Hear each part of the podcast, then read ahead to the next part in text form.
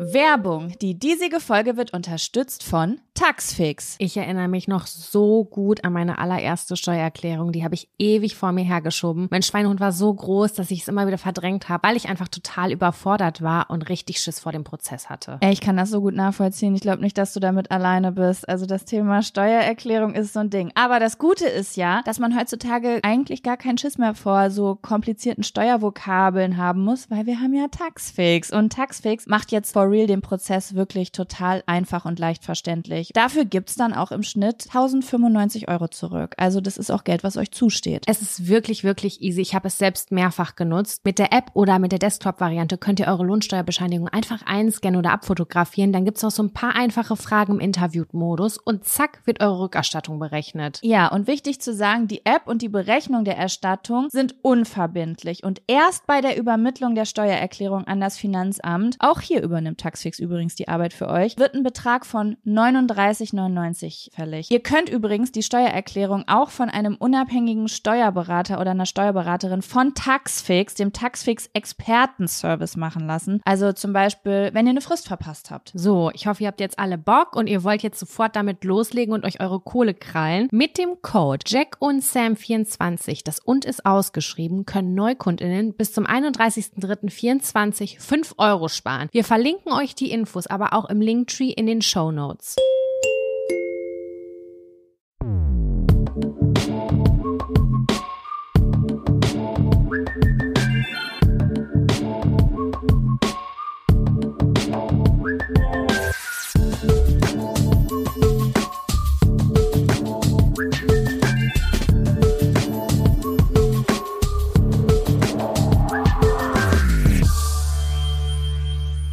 Hallo und herzlich willkommen zu einer neuen Folge Jack und Sam. Dem Podcast von zwei Frauen, die auf eine ziemlich geile Party dieses Jahr gehen. Ja, wir sind nominiert für den Deutschen Podcastpreis in der Kategorie Lifestyle Jacko und wir sind beide vor Ort. Also wir können dahin. Eingeladen! Ja! Aufregend, aufregend. Also Was wolltest ehrlich, du sagen? Weiß nicht, was ich sagen wollte. Ich wollte einfach nur sagen, dass ich mich saumäßig dolle drauf freue. Ja, also ich, ich musste das jetzt einfach direkt raushauen, weil das ist irgendwie so die News der Woche. Für alle Leute, die nicht, uns nicht auf Instagram folgen. Sam und ich haben letzte Woche halt, also wann war das? So vor drei, vier Tagen? Vor vier Freitag Tagen? war das, glaube ich. Da haben wir ganz lange telefoniert, hatten voll das diepe Gespräch irgendwie über Job, aber auch privat. Und dann haben wir aufgelegt und auf einmal ruft Sam mich nochmal an und ich denk so, sie hat mich aus Versehen angerufen, weil auf WhatsApp ruft man ja voll schnell aus Versehen an. Und dann sagt sie, Jaco, wir sind nominiert. Wir sind für einen fucking Publikumspreis vom Deutschen Podcastpreis nominiert. Ja, und, Und das sind das- quasi die Stimmen, die ihr auch mit gewotet habt. Also das ist das, das ist das, was wir gesagt haben. Hey, votet für uns ein oder fünfmal, wie viel auch immer. Und das ist quasi jetzt, ja, das, was dabei rausgekommen ist. Das ist Hammer. Vielen, vielen Dank, Leute. Wirklich. Also das ist, ich habe das erstmal gar nicht gecheckt, Sam, ehrlich gesagt. Also ich habe mich erstmal mega krass gefreut und dann erst so, nachdem wir 20 Minuten darüber gesprochen haben, habe ich auf einmal ja zu dir gesagt, halt Moment mal, ach, wir sind nominiert, weil so viele Leute für uns abgestimmt haben und so oft. Und dann hast du ja gesagt und das war für mich, ich weiß gar nicht, wie ich das sagen soll, voll das besondere Gefühl. Also, dass ihr uns das so sehr gegönnt habt, dass wir da hingehen, weil wir gesagt haben, wir wollen da hin, dass ihr, dass manche von euch mehrfach abgestimmt haben. Sam, ich habe äh, eine Nachricht bekommen, da hat ein Mädchen geschrieben, ich habe eine Zugfahrt bis nach Hause zwei Stunden lang die ganze Zeit nur den Link aufgerufen und immer wieder für euch abgestimmt. Das ist richtig krass besonders, wirklich vor allem, weil es halt so viele extrem reichweitenstarke Podcasts gibt. Die könnten das einmal sagen und uns eigentlich damit sofort in die Ecke drängen. Aber der Einsatz eurerseits hat, hat einfach dazu geführt, dass wir jetzt echt unter den fünf ja, in der Kategorie Life- Lifestyle sind, also mit fünf weitere, vier weiteren Podcasts. Insgesamt sind wir fünf. Und am 23. Juni wird dann von einer Jury nochmal final entschieden, wer diesen Preis dann entgegennehmen darf oder wer den gewonnen hat. Aber das ist für Genau. mich auch gar nicht mehr so, das, das ist für mich gar nicht so das Wichtigste. Irgendwie diese Nominierung freut mich halt schon so saumäßig. Wir sind mit Kaulitz Hills und Busenfreundinnen den Podcast irgendwie auf einer, äh, in einer Kategorie unter den Top 5. genau, wir können ja sagen, mit wem wir alles sind die beiden, dann noch äh, Samira und Serkan in Love von, ähm, für alle von euch, die Reality-TV gucken, kennen sie garantiert. Und äh, Pussy Talk. Das ist krass, das ist krass. Also, also wir sind A mit Hollywood. Nee, so kann man es nicht sagen. Doch, ich finde, ich finde Hollywood Stars sind Hollywood Stars, wenn sie Stars sind, die in Hollywood leben. Ja, auf jeden Fall.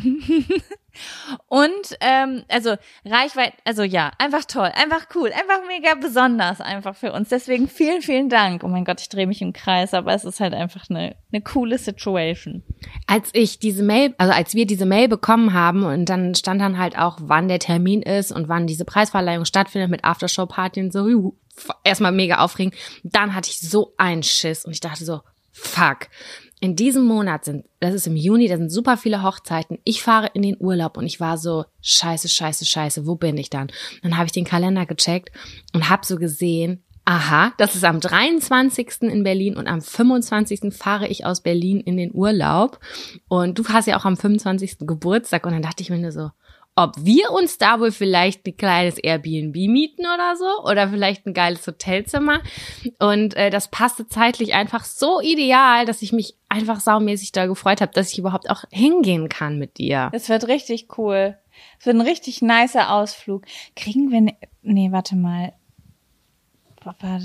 Ja, ich weiß gar nicht, wie das abläuft. Aber wir werden euch alles berichten, Leute. Ist auf jeden Fall das erste Mal, dass ich legal auf so einer Party bin. Das ist so crazy. Und da freue ich mich sehr doll drauf. Ich habe eine Eintrittskarte. Ich habe ein Recht, da reinzugehen und muss mich nicht irgendwie reinschnorren. So Sogar-. Sogar mit einer Fünftel Chance einen Preis mit nach Hause zu nehmen. Ist das nicht Wahnsinn? Das ist krass. Das ist wirklich krass. Ja. Ich habe schon überlegt, wenn man den gewinnen würde, theoretisch, rein theoretisch, was wir uns nicht erhoffen würden, nimmt man den dann vorne auf der Bühne entgegen diesen Preis? Ja, und ich habe schon letztens an dem Abend, wo wir telefoniert haben, ne, lag ich so im Bett und Kevin hat mit mir geredet und ich habe ihn irgendwie nicht, ich habe, ich konnte ihm nicht zuhören. Er hat gefragt, wo bist du denn gerade? Und ich habe gesagt, auf der Bühne. Und meinte er so, wie auf der Bühne? Und dann habe ich gesagt, mir ist gerade bewusst geworden, dass sollten wir diesen Preis gewinnen, wovon ich nicht ausgehe, aber weil ich nicht davon ausgehe, werde ich ist mir gerade bewusst geworden, war ich in meinem Kopf, saß ich im Publikum und dann auf einmal habe ich gedacht, was ist, wenn dann jemand sagt, dass wir den gewonnen haben? Dann habe ich gar keine Rede. Was sage ich Dann dann? improvisieren wir so wie im Podcast. ja, ja, ja. Das wäre auf jeden Fall, das, das wäre crazy. Wahrscheinlich wird es dann auch besser werden. Ich, also ich glaube, sonst würde das ungefähr so, äh, so spontan klingen, wie wenn wir Werbung aufnehmen. Wir können, wir können mal überlegen, was man im, im Fall der Fälle sagen könnte. Könnte. Kö- Was? Nochmal. Naja, wir können ja auch vorher überlegen, was wir im Fall der Fälle sagen könnten. Dass wir uns das ein bisschen Ja. Dass wir da nicht Ja. so richtig äh, doof rumstammeln. Das wäre ja auch ein bisschen Panne. Aber ich, ich gehe nicht davon aus. Ähm, wie gesagt, aber nichtsdestotrotz ist es einfach toll, ähm, naja, das so mitzunehmen. Und wir haben uns ja noch nie, also man muss sich für den Podcastpreis bewerben. Das ähm, weiß nicht, ob ihr das, ob wir das schon mal gesagt haben. Das wussten wir lange nicht oder ich wusste das nicht. Und dann habe ich das im Drinis Podcast erfahren. Dann dachte ich, aha, dafür muss man sich bewerben. Und dann haben Jaco und ich uns wirklich an dem Tag, an dem Einsendeschluss war, kurz vor knapp, relativ sporadisch beworben, weil wir wollen, wir denken immer groß. Wir denken immer sehr groß und wir mussten einen fünf Minuten Snippet da einreichen, haben gedacht, das muss super toll sein. Das müssen die besten Sachen sein, die wir da zusammenschneiden. Die Tatsache ist aber, dass so viel Stunden Material, also die machen ein Jahr fertig. So viel Stunden Material kannst du ja gar nicht sichten und das Beste dann zusammenzuschneiden. Das war heftig. Ich, ich habe dann ja noch bei Instagram rumgefragt, wer, was ihr für witzige Folgen, äh, woran ihr euch noch erinnert, welche Stelle, welche Minute und hab mir da noch Sachen rausgeschrieben und die Folgen durchgehört und dann auf einmal sagt Sam nach all dem, das muss ein Snippet am Stück sein, das, da, da schneidest du keine Witze aneinander, das müssen fünf Minuten am Stück aus einer Folge sein. Das habe ich zumindest so verstanden. Aber wir haben ähm, eine gute Folge Was gehabt. haben wir eingesendet? Mm, Die Eggplant-Geschichte haben wir eingesendet. Mhm. Das war die Folge nach dem Urlaub, da haben wir uns wirklich kringelig gelacht. Die war richtig gut und ähm, die war noch sehr, relativ nah dran, also daraus, daran konnten wir uns noch richtig gut erinnern. Und noch irgendwas anderes. Ich habe einen Ordner, wir beide haben ja einen Shared-Ordner, da habe ich einen äh, Ordner angelegt, Podcastpreis, und da sind auch die Snippets drin, sofern ich mich erinnere. Äh, ja, wollen wir das einsch... Nee, wir gehen zu weit. Sam, für uns ist das besonders. Wir danken euch ganz doll. Und ich würde sagen, wir schließen es an dieser Stelle ab. Wir werden euch aber auf jeden Fall auf dem Laufenden halten, ne? Was Na abgeht. klar. Wir werden euch sagen, gibt es ein kleines Buffet? Was essen so diese, diese Podcast-Stars, die wir uns da angucken? Was, was, was ist Tom Kaulitz? Was ist auf seinem, auf seiner Schnitte drauf, die er sich nimmt vom Teller? Welches, wenn er da ist, ja. Da bin wenn, ich auch Wenn neugierig. er da ist. Oh, Wir werden auf jeden Fall alles in unserem Gehirn festpacken oder vielleicht auch einen Zettel und einen kleinen Stift dabei haben für dann die Folge, die da drauf entsteht. Das ist natürlich genau. super spannend. Ja, Sam, und dann würde ich dir an dieser Stelle die obligatorische Frage stellen. Hast du einen Fun oder einen Abfaktor? Ich habe diese Woche beides. Wie sieht's bei dir aus? Ich habe auch beides. Na, das ist doch toll. Womit möchtest du anfangen? Mit dem Fun-Faktor. Gerne. Dann kommt jetzt der Fun. Fun-Faktor. Fun, Fun, Faktor. Das ist der Fun, Faktor. Fun, Fun, Faktor. Was war geil letzte Woche? Was hat dich glücklich gemacht? Was war schön? Was ist der Fun-Faktor? Also, ich habe erstmal zwei Tick, ich habe zwei Sachen aufgeschrieben. Eine Sache ist aber nur ganz klein, aber von den anderen möchte ich bisschen mehr berichten. Die ganz kleine ist einfach nur, dass ich das kennst du den Moment, wenn du einen Lieblingskünstler oder eine Lieblingskünstlerin hast oder einen Lieblingsschauspieler oder Schauspielerin und dann bringt diese Person irgendwas raus oder so und dann ist das voll der besondere Moment, weil du so lange darauf gewartet hast. Ja. Beispielsweise immer auch, wenn ein Pixar-Film rauskommt, so, oh mein Gott, endlich ein neuer Pixar-Film, weil es davon nicht genug gibt. Ich finde, von manchen Sachen sollte es unendlich viel geben. Pixar ist eins davon. Ich habe das auch, wenn ich eine Serie ganz doll gesuchtet habe und dann kommt endlich nach anderthalb Jahren die neue Staffel raus, dann oh bin Gott, ich ja. so on fire. Ja, on fire, das ist eine gute Überleitung, denn mein Number One Lieblings-YouTuber, Dennis Not on Fire, hat ein neues Video rausgebracht. Das war mein, also ich habe den also ich verehre den immer noch, aber ich habe den jahrelang so doll verehrt, ich habe den so gern geguckt und ähm, er ist halt irgendwann verschwunden. Und mhm. ähm, ja, nicht verwundert, also aus verschiedensten Gründen. Und es kam ein neues Video letzte Woche raus und es war so aufregend für mich einfach und es ging auch noch fucking 90 Minuten und ich hatte wow. 90 Minuten Daniel Howell und es war so schön und ähm, dann habe ich auch noch erfahren, dass er eine Welttournee macht und habe mir Karten für Berlin gekauft für nächstes Jahr Ui. und das ist für mich was voll Besonderes, weil es eigentlich ja, also es ist halt was voll Besonderes, wenn ein YouTuber aus einem, einem anderen Land in deiner Stadt oder in deinem Land halt einen Auftritt hat und du kannst da hingehen. Weißt du, wie ich das meine? So ja, bei manchen klar. Leuten erwartet man das ja nicht anders, als dass die irgendwie einen einstellen. Ja, und das war so ähm, ein Highlight. Das war ein Highlight, genau. Das war so mein Highlight für die letzte Woche. Und ich habe noch eins, aber ich würde dich erst nach deinem. Ich dachte, wir spielen ein bisschen Ping-Pong. Was, was ist denn dein äh, Fun-Faktor gewesen die letzte Woche? Ja, ähm, ich war ja letzte Woche, äh, letztes Wochenende auf dem Junggesellenabschied von meiner Schwester, der lange geplant war. Und ähm, wir haben ihn ganz gemütlich gemacht weil meine Schwester schwanger ist, also war nicht sau, sau viel, sau viel mit Bauchladen, das war nicht so unsers. Und dann haben wir richtig geil einen Töpferkurs gemacht und wir hatten ja auch die Tage Ach, schon davor von von äh, vom Töpfern gesprochen. Haben wir, wir hier ha darüber geredet? Nee, wir beide am Telefon, als wir unser langes Telefonat hatten, glaube ich. Ach krass. Haben wir darüber gesprochen. Voll die Töpferwoche, Alter. Das What war eine richtige geile Töpferwoche und dann habe ich zum ersten Mal an der Drehscheibe getöpfert. Ähm, der Kurs ging drei Stunden lang und ich konnte drei Objekte machen quasi. Mhm. Und ich habe so ein krasses Geilheitsgefühl in mir gespürt. Das war so befriedigend, das hat so Spaß gemacht und ich liebe ist heftig, es. ne? Unfassbar heftig. Ich liebe das auch, wenn man was anfängt, anfängt und dann denkst du dir am Anfang so, oh ja, ist voll schwierig, das zu zentrieren und ne, dass das irgendwie geil sitzt. Das ist total schwierig. Also der Anfang vom Töpfern ist total schwierig. Äh, da kommt man dann irgendwann mal rein. Ich hatte ja Gott sei Dank drei Versuche sozusagen. Und ich habe auch eins richtig verkackt. Ich habe gedacht, das ist das schönste Objekt ever, aber der Boden war zu dünn und dann habe ich, ist es beim Ablösen oh. kaputt gerissen. Es war so bitter. Naja, auf jeden Fall hat es mich ganz doll befriedigt, ähm, dass ich das dass ich gut darin war, weißt du? Ich habe das zum ersten Mal gemacht und ich war von vornherein so voll stolz auf mich und die Töpfer ähm, Lehrerin, sag ich jetzt einfach mal, ich meinte so, boah, krass, du machst das voll gut. Und das hat, das hat, war, das hat mir so, wann kriegt man so eine Bestätigung, so eine eins zu eins Bestätigung, dass man etwas gut macht? Voll selten, das kriegst du in der Schule oder irgendwie vielleicht beim Studium oder so. Aber du kriegst sofort ein Feedback. Klar, sie ist natürlich wahrscheinlich auch eine gute Pädagogin oder so, keine Ahnung, aber ähm, das hat mich richtig gepusht und es hat mir so ein geiles Gefühl gegeben, dass ich da so richtig beflügelt rausgegangen bin und sofort nachgeguckt habe, wo kann ich häufiger an der Drehscheibe arbeiten und das üben, weil mir das so viel Freude bereitet hat. Also wirklich ganz, ganz doll tief in mir drin hat mir das Spaß gemacht. So toll fand ich das. Ist richtig schön. Ey Leute, macht das auch mal, wirklich. Macht einen Töpferkurs. Hammer, weil wirklich. das ist, das ist wirklich irgendwie crazy. Ich finde auch, man fühlt sich mächtig. Weil es ist so, es ist so wie, als würde man in einer Zauberstunde sein. Du hast so ein Klumpen Ding vor dir und dann steckst du deinen Finger rein, drückst dagegen und auf einmal hast du einen Aschenbecher vor dir oder einen Blumentopf und denkst so, what the fuck, wie ist das gerade passiert? Mhm. Weil das so, es hat was Magisches, finde ich.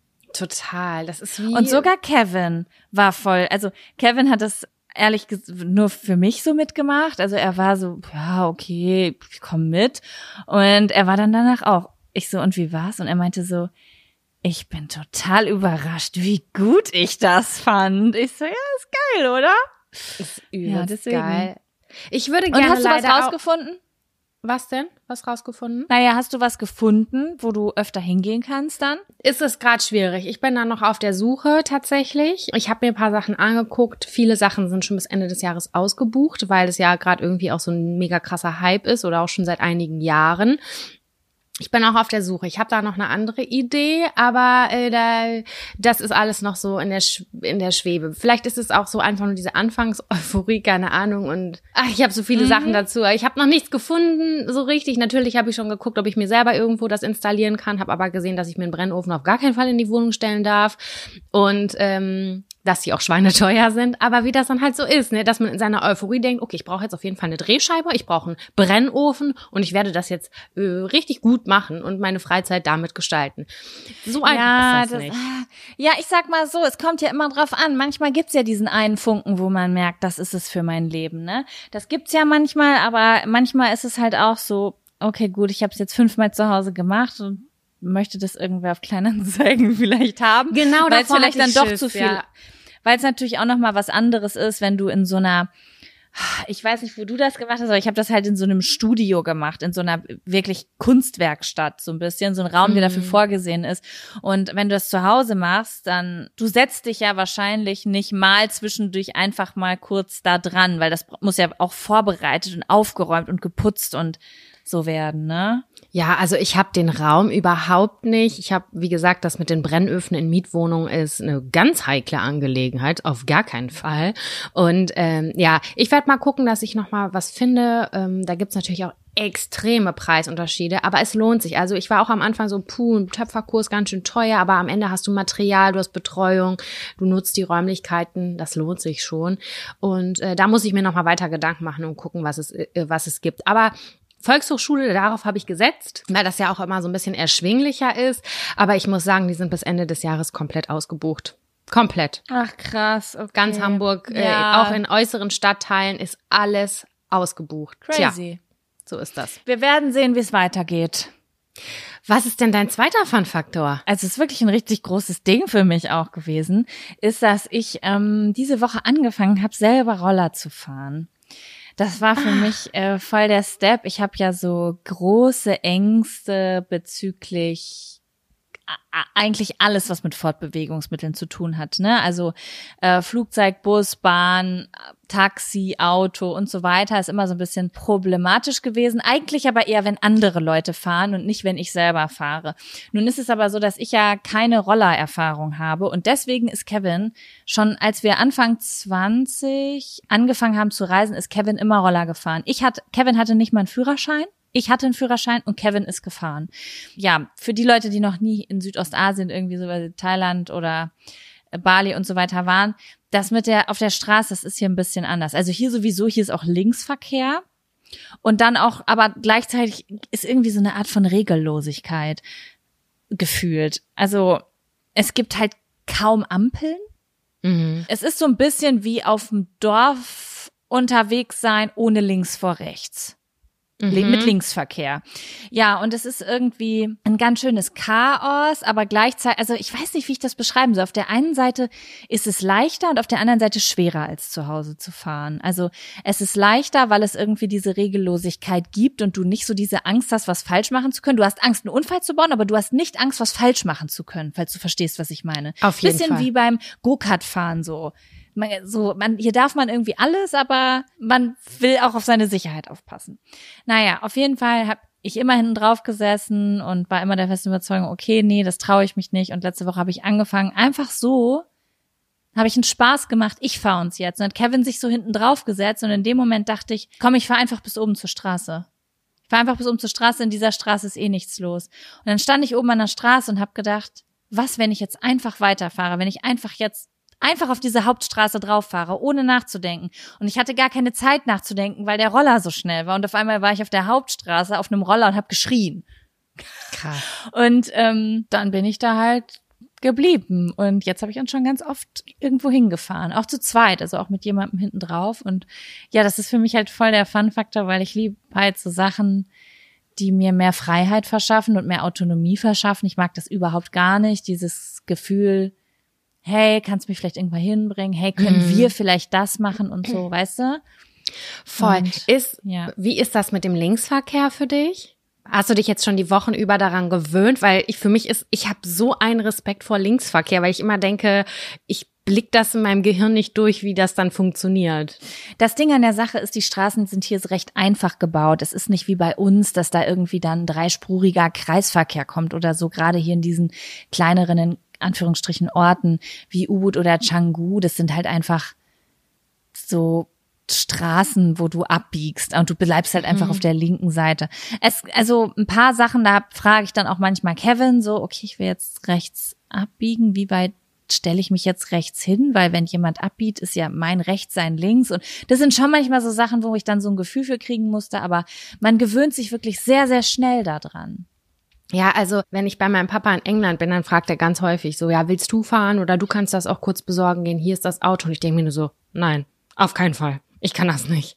Also nee, das ich traue mir das überhaupt das nicht zu. Ich. Ja, ich hatte halt auch große Angst ähm, und ja, deswegen. Ich war auch ein bisschen ähm, inspiriert von meiner Freundin Sophia, weil ich habe äh, sie vor vier oder fünf Jahren hier auf Bali besucht und da haben wir eine Rollerübungsstunde sozusagen gemacht auf so einem Parkplatz. Und sie hatte ganz große Angst vom Rollerfahren und hat gesagt, dass sie das äh, niemals alleine können wird. Und jetzt habe ich sie halt ähm, hier getroffen und sie ist halt von Changu nach Ubud mit dem Roller alleine gefahren, um mich zu besuchen, hat gesagt, dass sie jetzt überall fährt.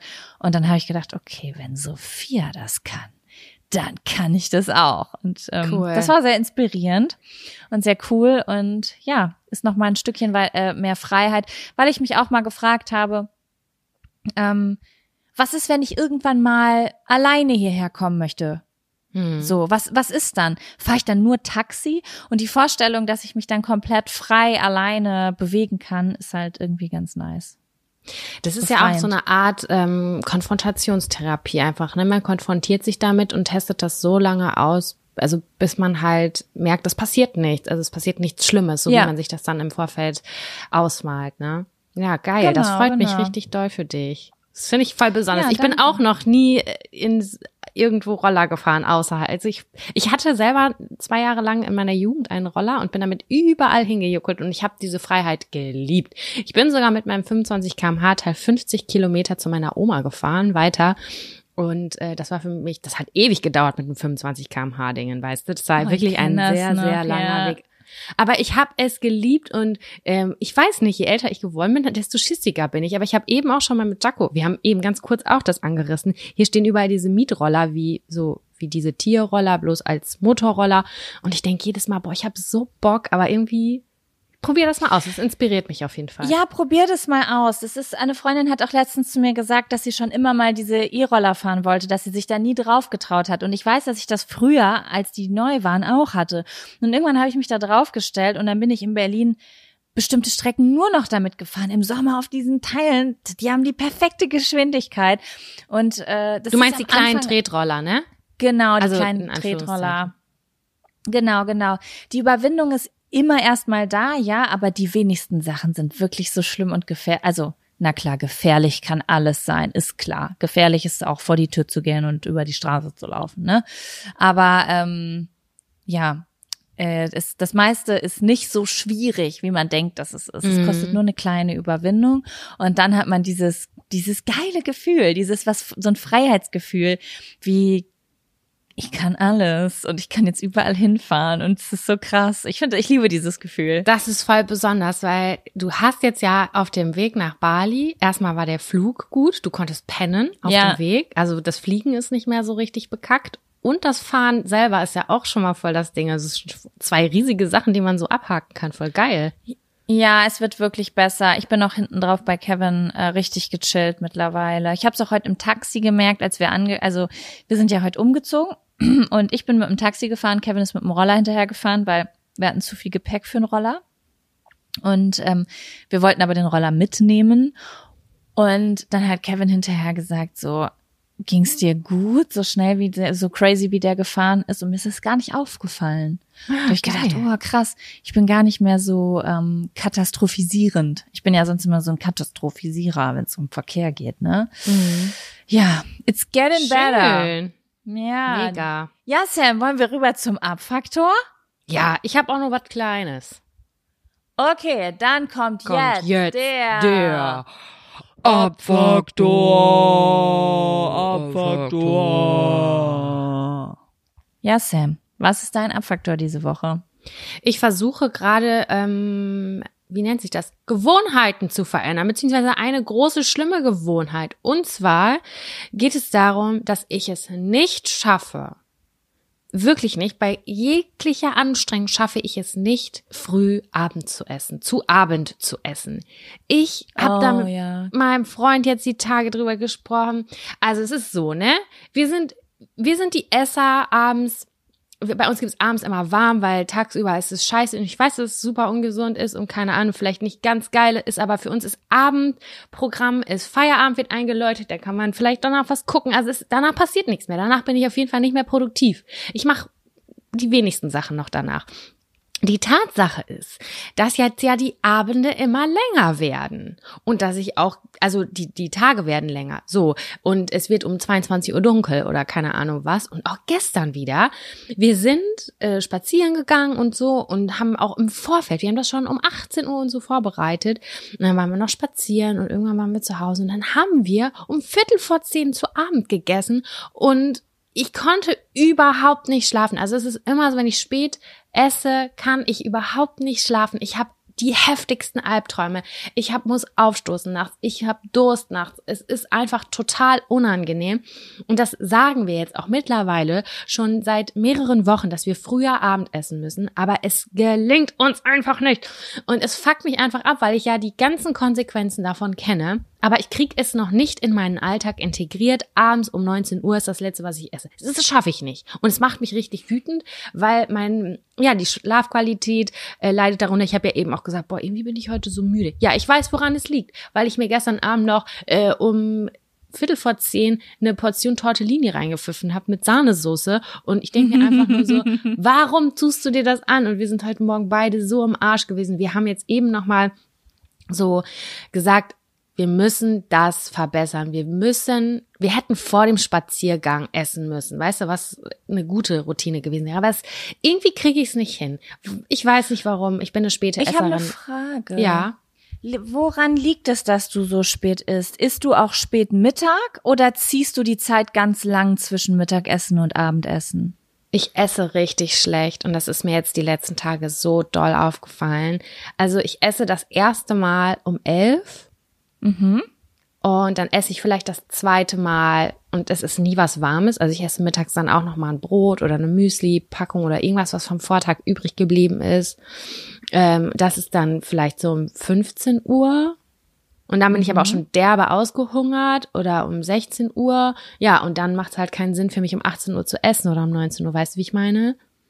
Also ich weiß aber ja auch, dass man kann diesen Rhythmus verändern. Also ich kenne das ja auch, wenn ich, ich hatte auch Zeiten, wo ich morgens als erstes mir ein Müsli gemacht habe und dann hatte ich auch wirklich Hunger immer morgens um sieben oder so, weißt du? Und dann wollte ich das Was wäre auch essen. denn deine perfekte Zeit? Also was wären denn, hast du denn, hast du einfach nur den Wunsch, früher, ähm, früher Abend zu essen oder hast du den Wunsch, so diese kompletten Zeiten umzuändern, dass du irgendwie Eigentlich- drei feste Zeiten hast oder so? Ja, ich hätte gerne drei feste Zeiten und ich, also ich weiß nicht, wo- woran es liegt. Das liegt vielleicht auch, dass ich viel alleine hier im Homeoffice bin und es nicht, gut, gut genug vorbereitet habe. Aber dieser Rhythmus, dann esse ich dann, äh, der ist nicht richtig da. Dann esse ich natürlich zwischendurch was. Eben habe ich mir auch noch mal so eine Reiswaffel reingepfiffen und dann bin ich immer nur so halb gesättigt. Also ich nehme mir nicht die Zeit dafür zu sagen, ich esse jetzt was, danach mache ich eine Stunde Pause. Es ist so voll ungesund. Und das konnte ich auch gut mit meinem Freund nochmal besprechen vorhin. Und er meinte,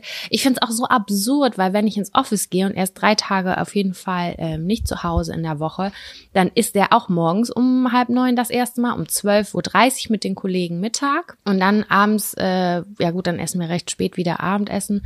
Aber dass man ja eigentlich diesen Rhythmus mit anderen gut machen kann, aber ich für mich allein, ich krieg das gerade nicht hin. Ich muss mir richtig so, ich glaube jetzt irgendwie einen Wecker stellen, nochmal Essensplan, nochmal detaillierter Plan, weil ich einfach mich richtig nasty fühle. Jede Nacht, jeden Abend fühle ich mich nasty und scheiße, nicht vital und das ist so, ich erkenne das Problem, ich sehe das Problem, aber ich habe gerade noch nicht den Schlüssel gefunden, um das zu ändern.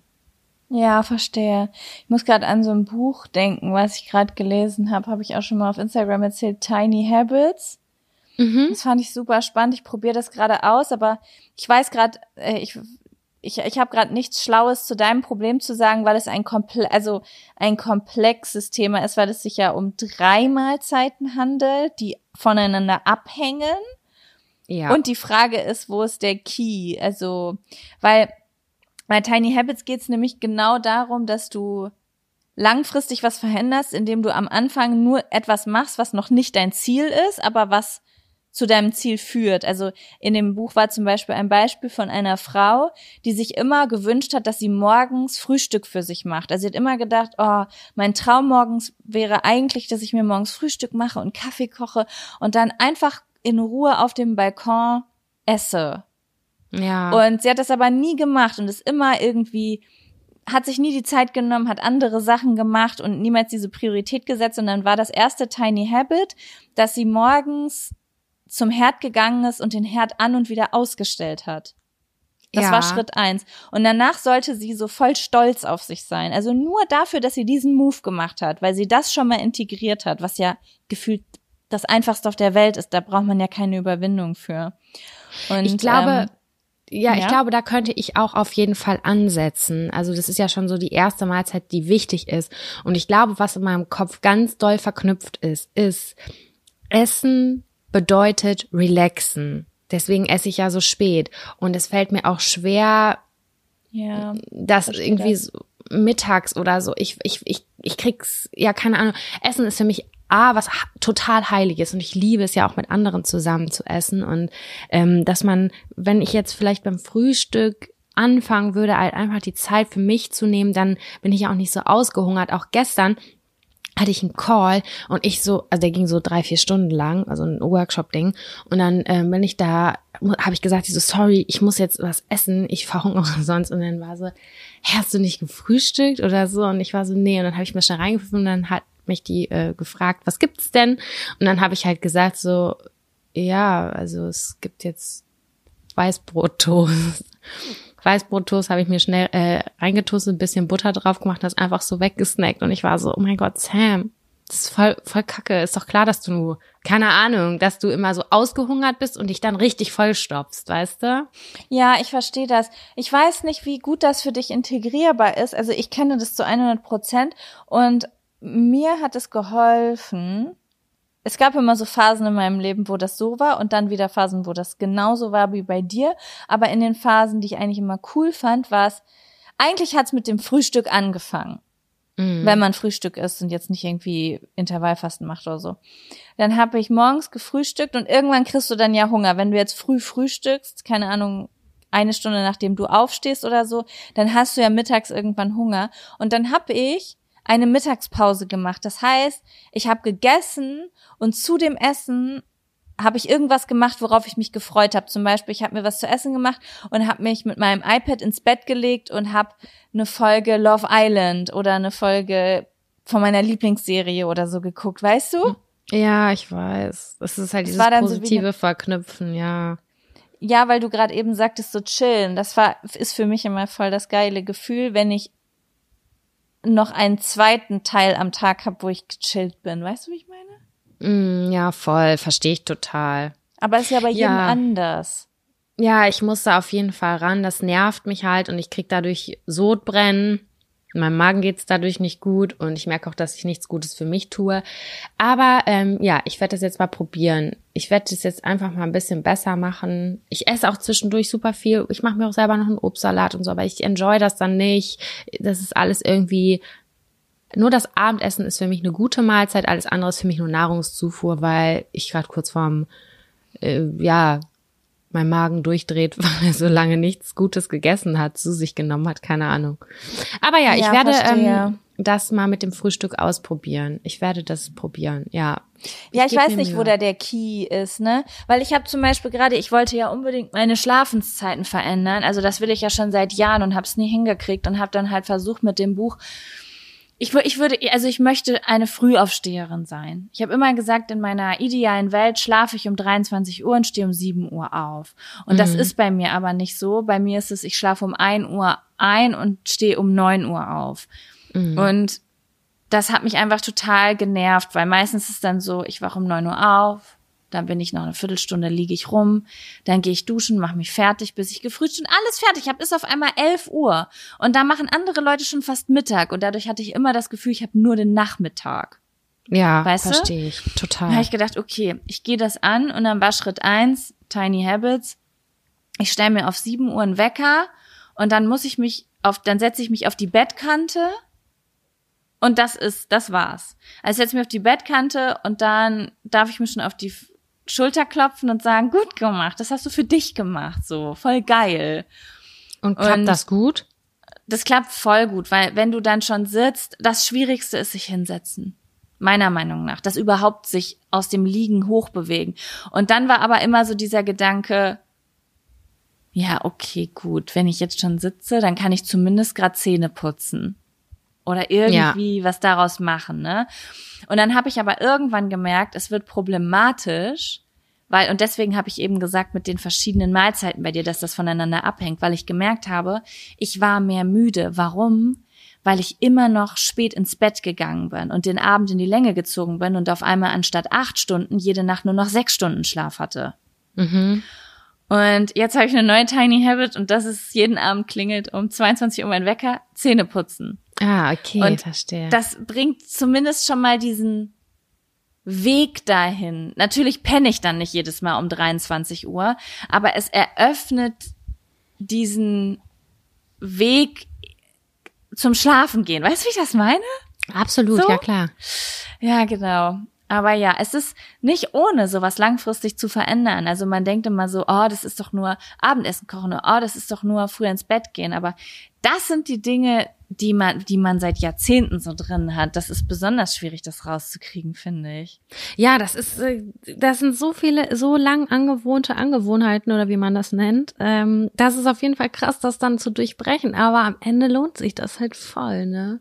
Ja. Ich liebe die Zeit zwischen sieben und neun Uhr morgens. Das ist für mich eine heilige Zeit. Die ist so Ich geil. liebe das auch. Also ich habe das ja jetzt seit einem Monat hier. Also ich stehe seit einem Monat zwischen 7 und 7.30 Uhr auf. Manchmal, wenn es abends wirklich dann so halb eins geworden ist, habe ich gesagt, so, okay, komm, ich stell's eine halbe Stunde nach hinten. Aber es muss eine 7 da stehen. Das ist wichtig. Und ähm, das tut mir richtig, richtig gut. Auch dieses Gefühl, zwei Tageshälften zu haben, in der Mitte etwas haben, wo eine Pause ist, weil ich eben, wie besagte Mittagspause so geil finde.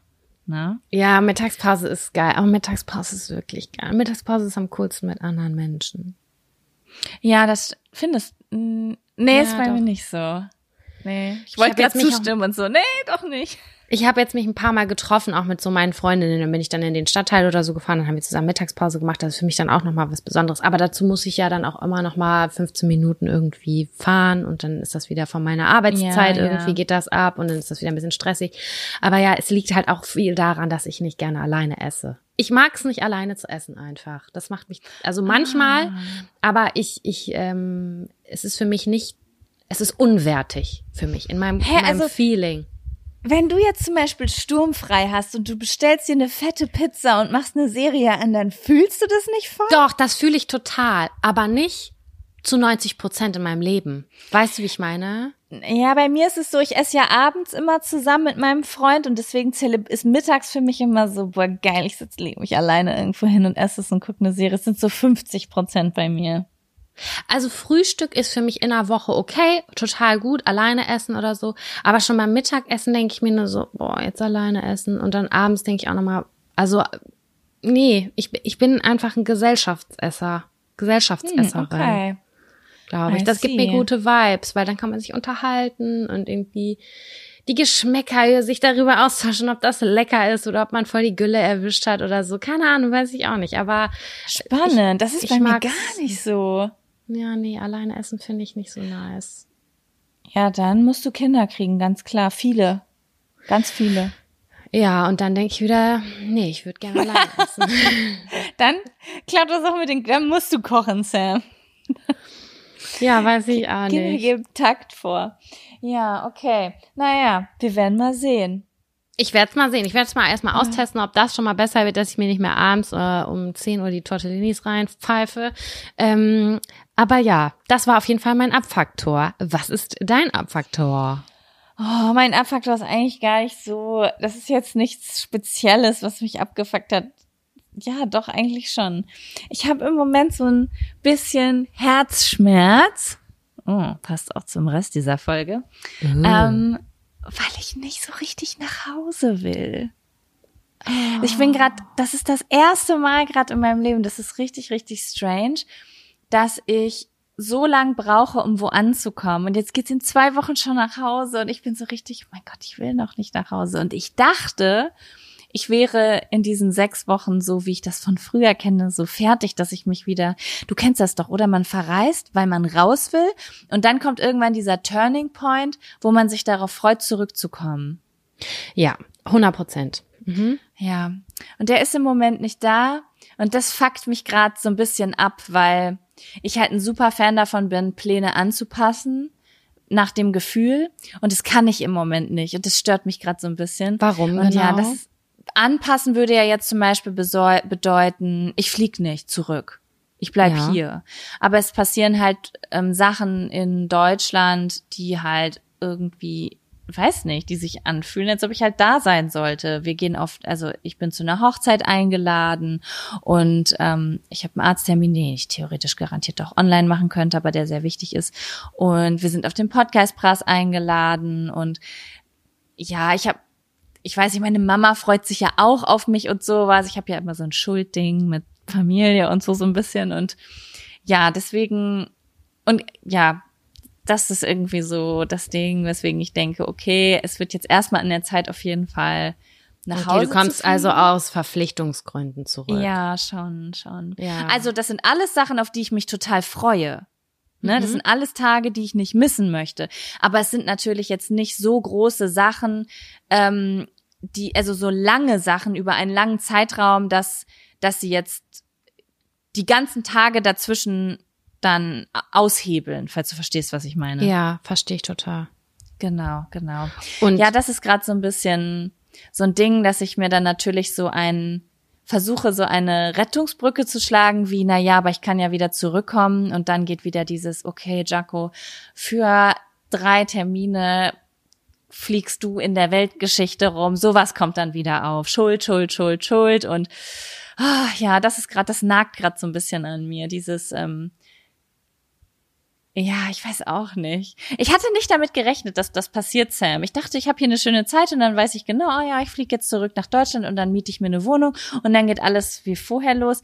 Aber ähm, es das ist, ist halt voll viel Verantwortung. Also es ist jetzt ja nicht nur das Zurückreisen, sondern es ist auch, du nimmst dann wieder Verantwortung in die Hand ähm, und du also mit einer Wohnung. Es ist voll viel Anstrengung, es ist super viel Orgakram. Also ich verstehe das, weil es ist nicht nur dieses Zurückreisen und aus der Leichtigkeit zurück nach Deutschland, sondern auch einfach mit ganz vielen neuen Aufgaben, die da warten. Und dass sich das nicht geil anfühlt, das kann ich mir sehr gut vorstellen. Ja, und vor allen Dingen auch so, wenn man auf die Aufgaben keinen Bock hat. Weil ich kenne das zum Beispiel auch von der Reise zurückzukommen und richtig Bock dazu haben, sich eine Wohnung zu holen, weil das genau das ist, was man gerade fühlt. Aber das ist halt gerade gar nicht, was ich fühle. Ich habe hier so ein paar Sachen gemacht, die ich richtig krass gefühlt habe und ich habe gerade total das Bedürfnis, die weiterzumachen, die zu lernen, das auszubauen. Und ich habe gerade so ein richtig, mein Gefühl sagt gerade so, bleib hier und mach diese Sachen und lern das und so weiß ich nicht. Ich kann mir halt gerade meine Routinen und meinen Alltag hier besser vorstellen als in Deutschland. Und das ist ein komisches Gefühl, weil das kenne ich nicht mit diesem Gefühl zurück zu. Okay, es ist auch erst in zwei Wochen, aber trotzdem habe ich das Gefühl, das wird jetzt in zwei Wochen nicht so viel anders sein. Mein ganzes Gefühl sagt mir, dass ich eigentlich dir Rat so raten würde, zu bleiben. Aber ich verstehe ja. das mit den Terminen. Ja, es total. ist auch, ich habe auch mit Kevin drüber geredet und es, es ist ja nicht nur meine Entscheidung, ne? Also ja. theoretisch schon. Ich kann natürlich auch alleine bleiben, aber ähm, es sind halt auch für Kevin Sachen in Deutschland, die für ihn sehr wichtig sind. Ah ja, ne? okay. Okay, so, verstehe. deswegen, ja, bin ich gerade so ein bisschen so ein bisschen unsicher und ja, habe natürlich auch, ich sage das jetzt mal ganz ehrlich, direkt äh, habe ich ja eben schon erzählt, dann darüber nachgedacht, ob ich einfach wiederkomme und mein Problem ist ja auch immer so ein bisschen, ich stehe in der Öffentlichkeit, ich teile mein Leben und habe dann direkt gedacht, so, boah, willst du jetzt im Internet öffentlich zeigen, dass du zweimal im Jahr bis nach Südostasien fliegst, ans andere Ende der Welt und diesen CO2 in die Luft ballerst. Weißt du, wie ich meine? Also ist auch ja, so aber sorry, Leute, wenn du jetzt in LA leben würdest und ein Hollywood Live äh, haben würdest, würdest du für jede Preisverleihung mal kurz nach Berlin, dann nach Rom und für jede Fashion Week nach Paris fahren. Also da ist es was ganz anderes. Ja, ich sag dir auch ehrlich, wie es ist. Ich bin mit dieser ganzen Sache in meinem Kopf auch gar nicht. Es ist immer so ein, so ein Gefühl von, was ich für mich alleine mache ist nochmal die eine Sache. Wie hat das mal eine Freundin von mir gesagt, das ist ein Unterschied, ob ich mir Plastikschuhe kaufe oder ob ich tausend Menschen dazu bringe, Plastikschuhe zu kaufen. Das ist immer diese Verantwortung ist immer so in meinem Kopf, so zu vorzuleben, dass das okay ist oder ach, keine Aber Ahnung, das, das ist überhaupt anders. gar nicht mein Thema. Ja. Ich sehe das anders. Du bist ja gerade, du hast ja eine Wohnung gekündigt, okay? Und du guckst gerade, was sind die nächsten Schritte so im Leben oder wo, wo treibt es dich hin?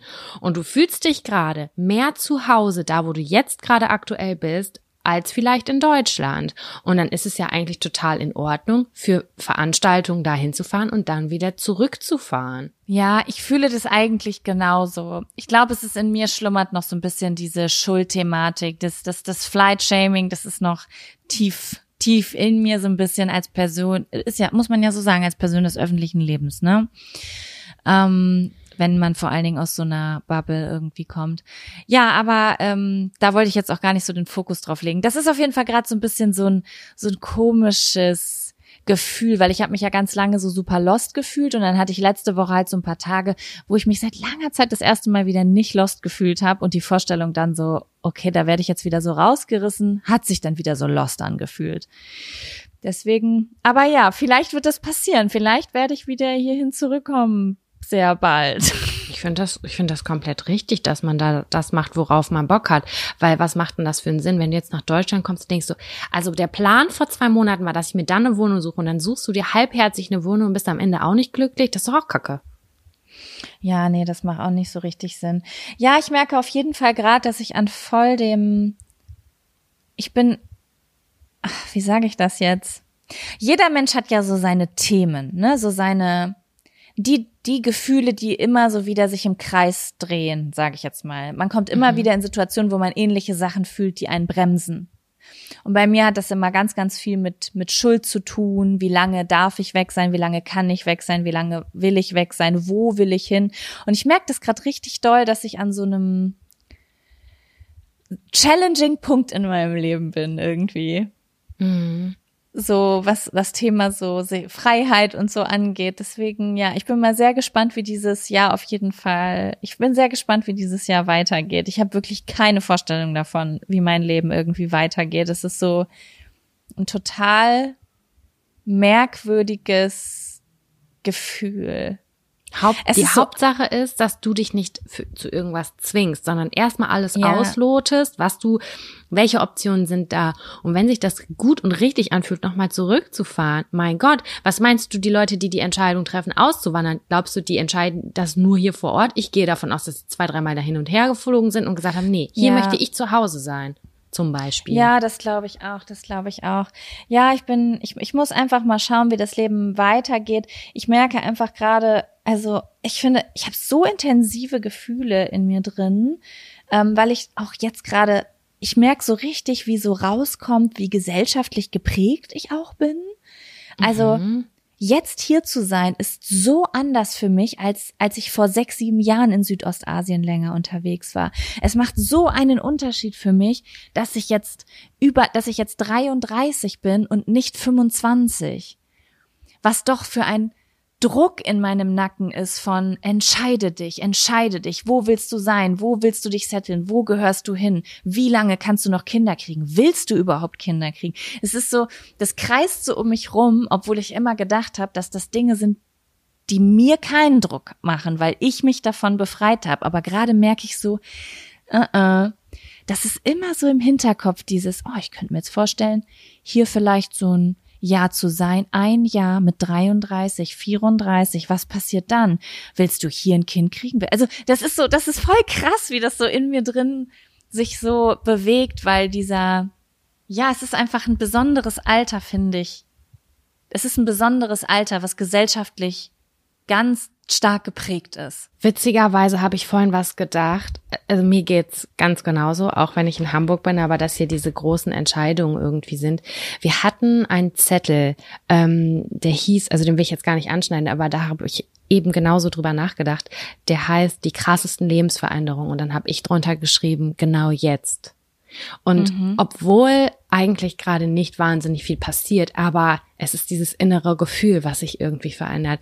Ja, wie du schon sagst, dass dieses äh, leichte, diese Leichtigkeit, die ist auch da, aber man denkt schon in vielen Schritten noch mal weiter und das ist irgendwie auch anstrengend. Ich finde es anstrengend auch, muss ich ganz ehrlich Ich finde sagen. es auch anstrengend. Und jetzt gerade wünsche ich mir richtig doll diese Leichtigkeit, die ich mit 25 hatte, wo du dachtest, ja, was ist denn, wenn ich jetzt zwei Jahre hier bleibe? Ja und? 25 bis 27, so so what?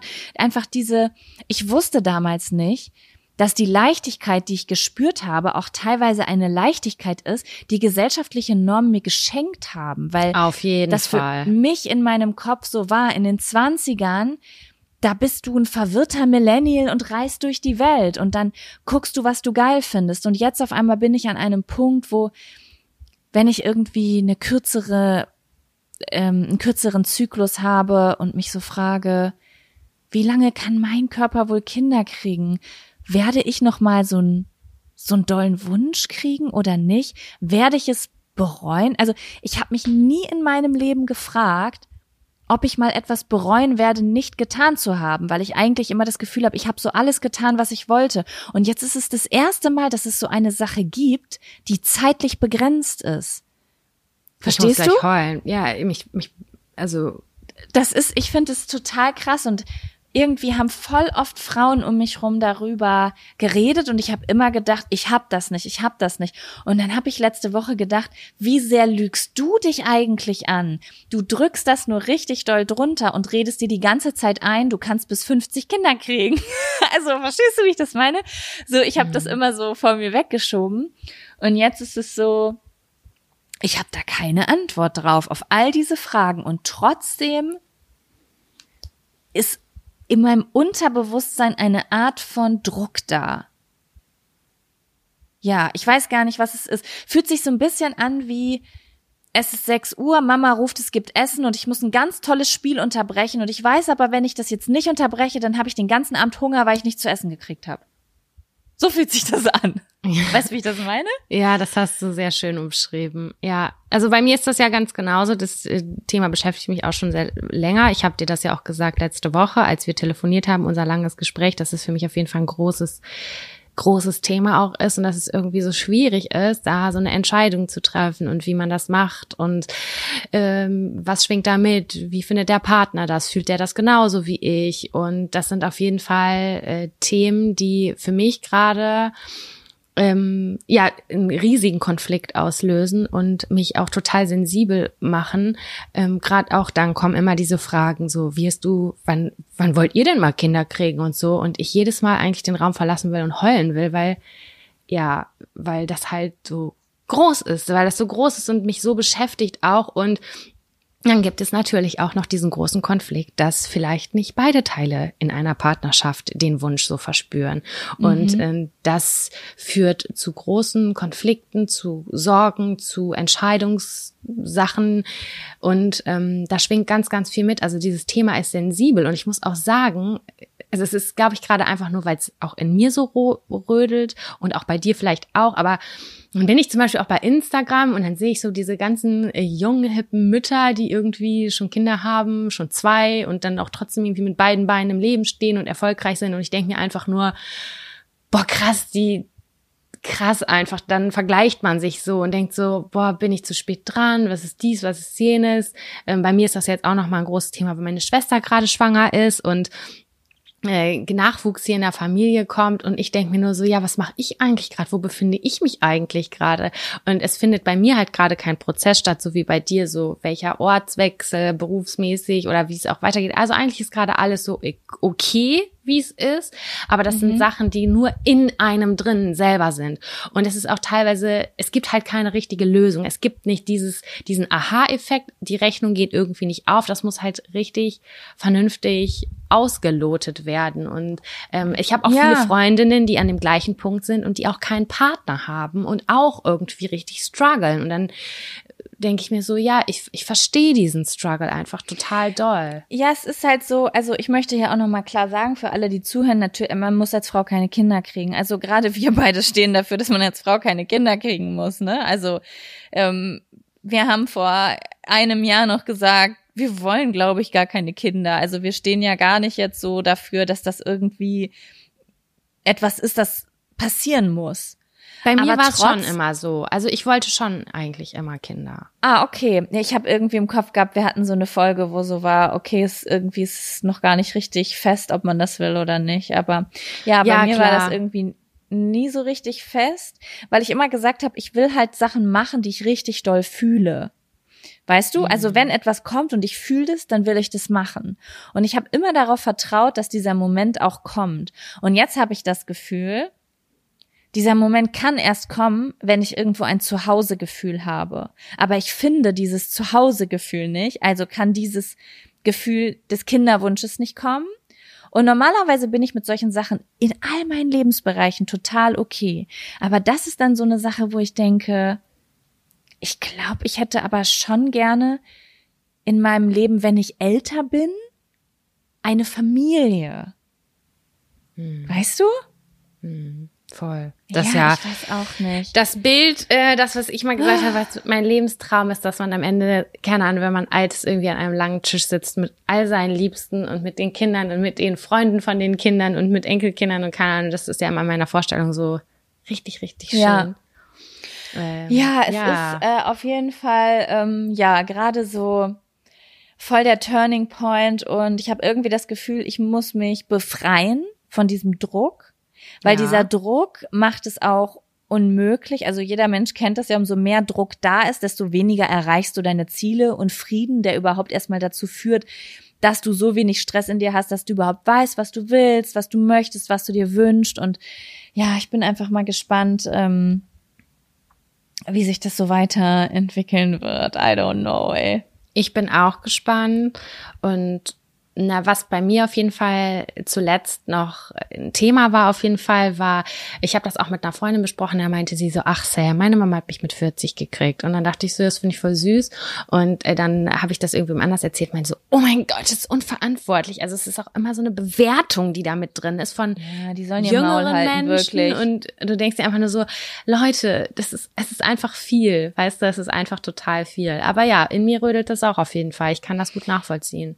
Ja, das ist, äh, ich habe halt immer, das ist auch noch etwas, dieses, meine Mama ist mit, meine Mama hat mir halt, also ich kenne halt die Geschichte, meine Mama hat mich mit 33 bekommen und sie hat immer gesagt, ein Jahr später hätte ich dich vielleicht nicht mehr gesund auf die Welt gebracht, weil sich dann ihre Zellteilung verändert hat in der Gebärmutterschleimhaut.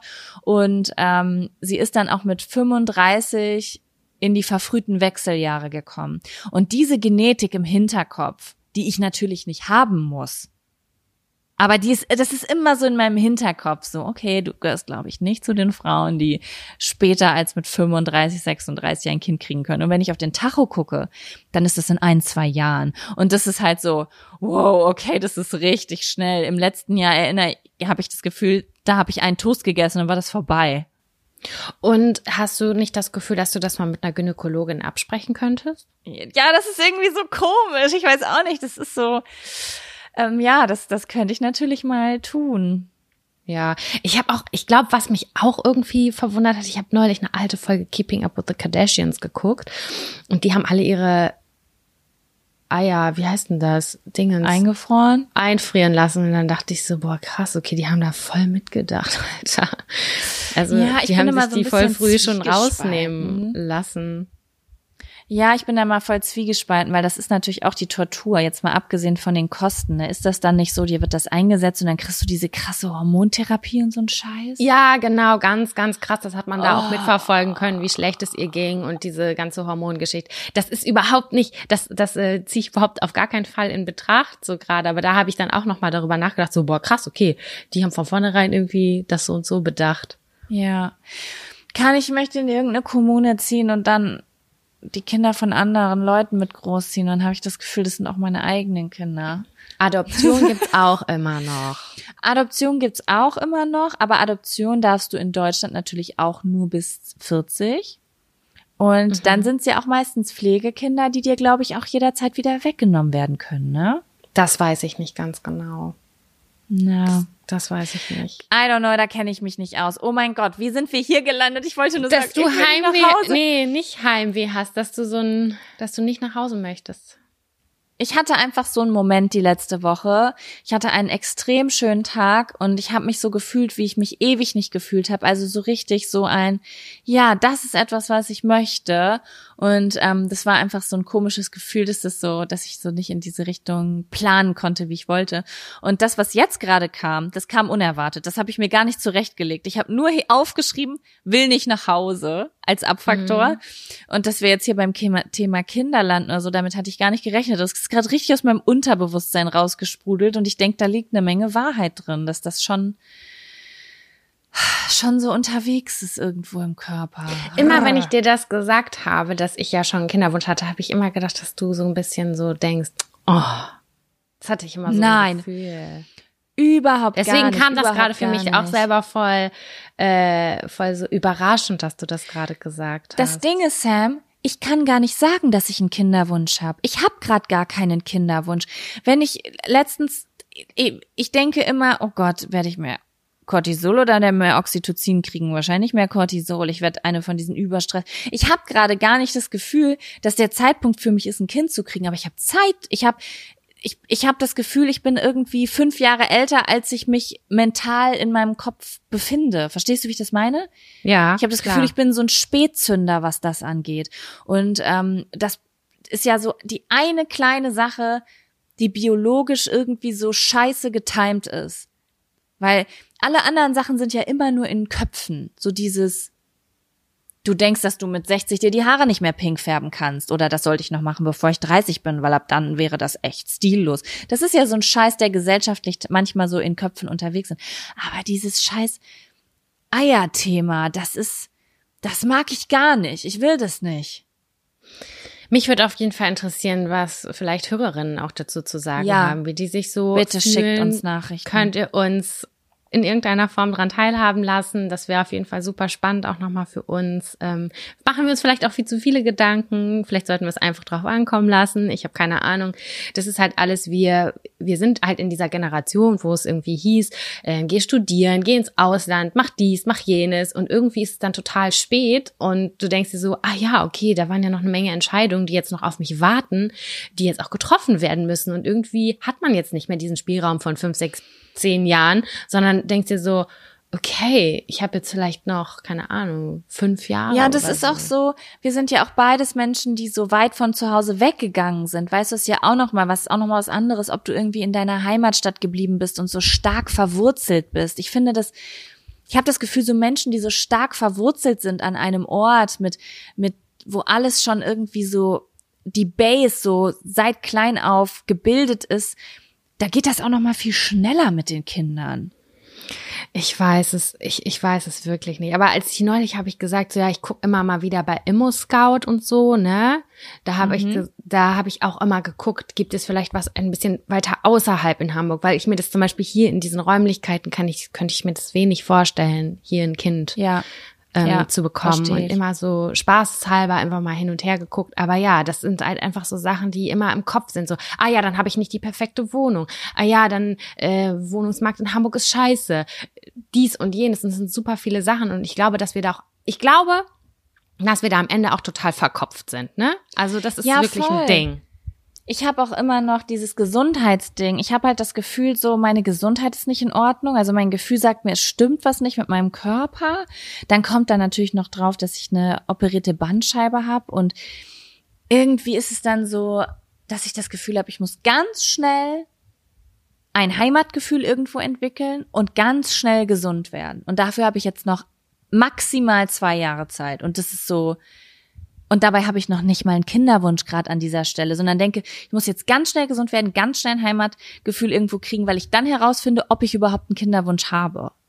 Oh Gott, ist das ein Mindfuck. So ein Mindfuck. Bitte, bitte Nachrichten, Leute.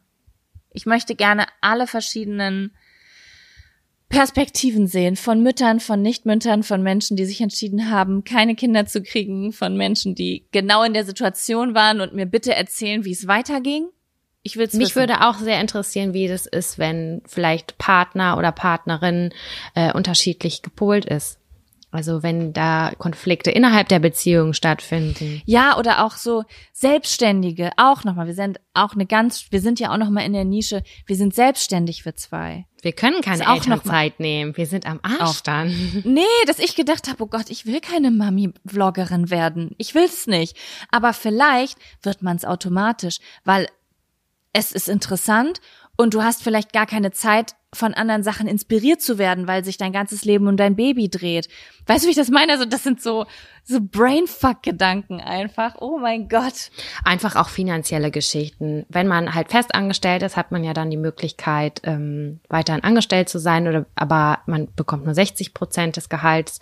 Und als Selbstständige ist es halt, wenn du nicht deliverst und nicht Ja, arbeitest, warte. hast du halt kein Geld. Und du hast entweder Du kannst das viele tausend erspart, Erspartes oder halt auch nicht. Das ist halt echt. Du kannst das vom Staat kriegen, wenn du dein Business einstellst. Aber wir zwei können unser, unser da die Sachen, die wir machen, können wir nicht einstellen. Dann ist unser Unternehmen tot, wenn wir zurückkommen. Das will ich auch gar nicht. Ich, ich will das gar nicht. Also für mich war, ich, ich, ich glaube, ich kann mir das gar nicht vorstellen. So, ich mag das immer nebenbei irgendwas zu tun zu haben. Und wenn das wirklich nur zwei, drei Stunden am Tag sind. Das mag sich jetzt vielleicht so ein bisschen utopisch anhören, aber ähm, das lief, das schlummert tief in mir, dass ich immer irgendwie Bock habe, was zu machen parallel. Ich fand's, äh, was, wie Mirella das damals gemacht hat, fand ich ganz nice. Die hat sich, glaube ich, drei Monate Auszeit genommen, hat sich komplett auf sich fokussiert und dann ist sie wiedergekommen. So, oder drei, Voll. ja, ich glaube, es waren so drei Monate. Die braucht man wahrscheinlich auch nach so einer Tot Ja, mein Gott, wir sind, wir sind jetzt voll, boah, krass, wir sind voll in die Baby-Thematik reingerutscht. Aber okay, ja. das war auch überhaupt nicht abgesprochen, aber es ist so und es sind halt wirklich Themen, die uns beschäftigen, aber die ich für mich immer so abgespeichert habe, als dass es irgendwie so ein kleines Tabu, das spre da sprechen wir nicht so richtig im Podcast drüber. Deswegen finde ich es eigentlich umso cooler, dass wir das jetzt einmal Ja. angesprochen haben. Ich weiß, wir haben schon zweimal drüber gesprochen, aber es war immer so schwammig. Es war immer Ja. so schwammig, weil ja, es auch eigentlich schwammig ist. Jetzt haben wir aber das erste Mal, glaube ich, diese Schwammigkeit so ausgesprochen und ich auch erst realisiert, ehrlich gesagt, ne? Ich bin auch sehr sehr geprägt von meiner Familie, also viele werden ja auch ähm, gibt's ja häufig so ein bisschen gedrängt oder gefragt, wann, wie, wo. Und ich hatte das zum Beispiel letztens das erste Mal, dass meine Mutter mir gesagt hat, sie fände es mega cool, wenn ich ein Kind kriegen würde. Ich erinnere mich nur daran, dass mein Vater mein ganzes Leben lang gesagt hat, boah, überleg dir das gut mit dem Kind, das ist nicht so geil, wie man denkt. Und ich dachte immer, danke, Papa. Ich bin dein Kind. Aber so, mach dir bewusst, was das für eine Verantwortung ist. Es ist eine Riesenverantwortung. Und das hat mich garantiert auch stark geprägt, das schon Voll. von klein auf zu hören, ne? Ich habe das einmal, saß ich mit dir und deiner Mama am Küchentisch und dann weiß ich noch, dass wir darüber gesprochen haben. Dann dachte ich so, boah, krass, die redet ganz anders als meine Mama. Ja, meine Mutter ist da, ähm, was mich ehrlich gesagt wundert, weil, ja, weil meine Mutter eigentlich eine extrem leidenschaftliche Mutter ist. Also sie war Mutter mit Haut und Haar. Also sie äh, jetzt nicht ähm, so übermuttermäßig, wie man sich das vorstellt, sondern ihr war das schon sehr, sehr, ja, doch, ich glaube, sie hat schon eine sehr große Verantwortung gespürt, was mit mir passiert. Da hat sie sich schon viel Gedanken drum gemacht. Aber sie war trotzdem, sie hat das gerne gemacht, sie wollte das. Deswegen.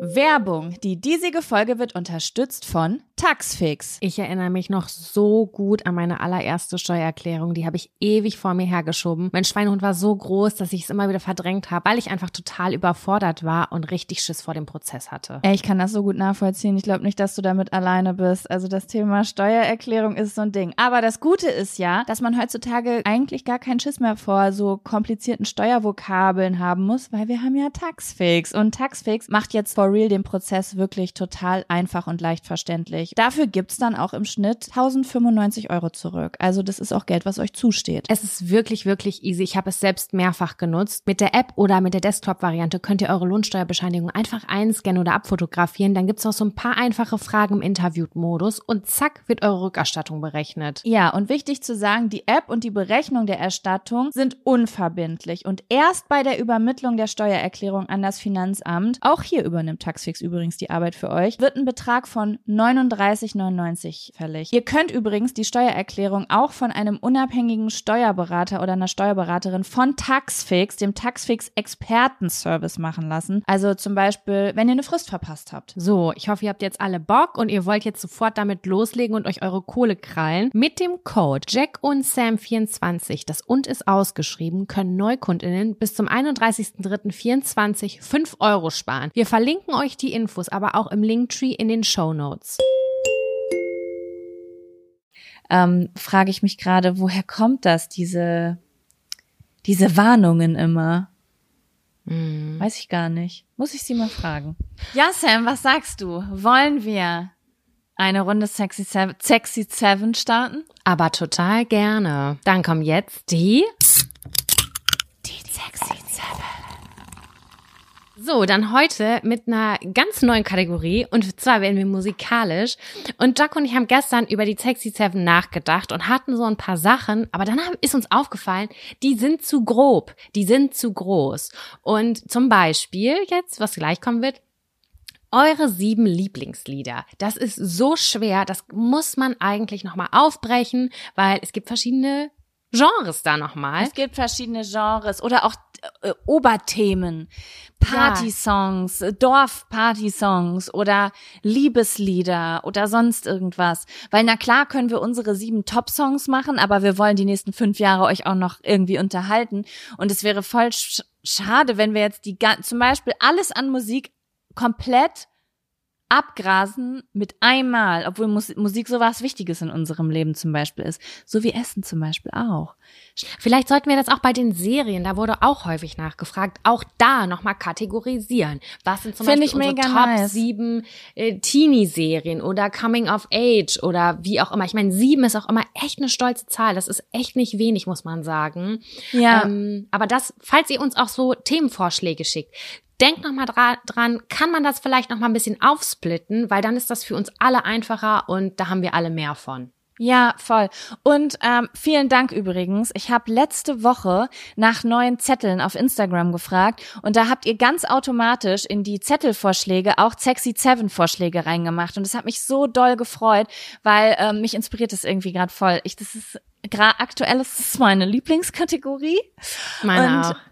Ja, deswegen finde ich das, äh, fand ich das richtig nice und auch den Zettel, den wir heute haben, ähm, ist ein Zettel, den jemand von euch vorgeschlagen hat.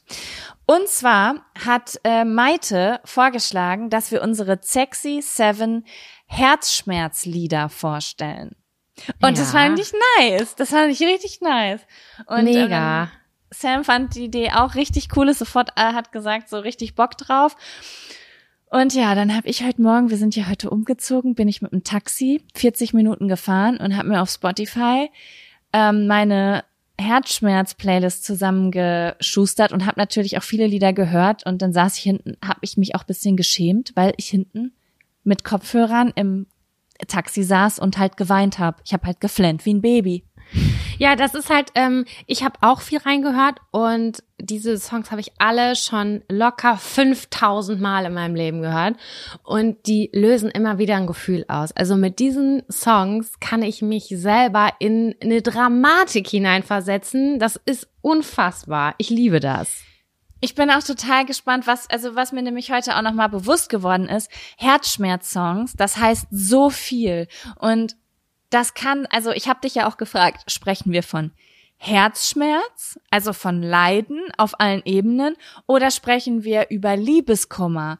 Und das muss, das ist ja auch noch mal so eine Sache. Oder sprechen wir darüber, dass derjenige, der den Song geschrieben hat, Herzschmerz hatte, oder dass ich ihn höre, wenn ich Herzschmerz habe und so weiter. Also das kann man aus so vielen verschiedenen ähm, Seiten angehen. Deswegen bin ich total gespannt, was du gleich für Lieder. Aber hast du das jetzt für dich irgendwie nochmal kategorisiert? Hast du gesagt, das ist jetzt wirklich, da geht's nur ums Thema verlassen werden Nee. oder Nein, nein, nein. Also ich habe wirklich jetzt, ich habe das ganz persönlich einfach auf mich zugeschustert und habe einfach reingehört in die Songs, die ich höre, die ein ganz tiefes Gefühl in mir auslösen. ja. Und die aber auch eher auf der traurigen, melancholischen Seite sind, wenn es wirklich darum geht, so mein Herz brennt, wenn ich das höre. Entweder, weil es mich an etwas erinnert aus meinem Leben, wo ich starken Herzschmerz hatte, oder weil der Künstler so einen Herzschmerz hat, dass ich ihn mitfühle. Also ich habe einfach nur das So habe ich das, das auch was, gemacht. Genau, ich habe es einfach ganz persönlich gemacht, was so meine Herzschmerz-Tiefganglieder sind. Genau, ja. Und bin auch irgendwie fand ich es auch spannend, was für Lieder so dabei rumgekommen sind. Man erkennt dann ja auch bei sich selbst erstmal so ein Muster. Okay, was höre ich eigentlich, wenn ich will, dass es so richtig tief reingeht, ne? War zum Beispiel total überrascht, dass sehr viele deutsche Lieder bei mir dabei sind. Oh, bei mir keins. Interessant. Ja, ich bin voll gespannt, was du gleich hast. Sam, ich frag dich jetzt einfach, was ist dein erstes, was, wenn du sieben Herzschmerzlieder nur noch hättest in deinem Leben, was war, was wäre Herzschmerzlied Nummer eins, was auf deine Herzschmerz-Playlist kommt? Ich, aber das ist wirklich nicht mein Nummer eins. Es ist, es steht jetzt gerade an erster Stelle, aber die sind alle komplett gleichwertig. Das, ich kann da Okay. nicht differenzieren.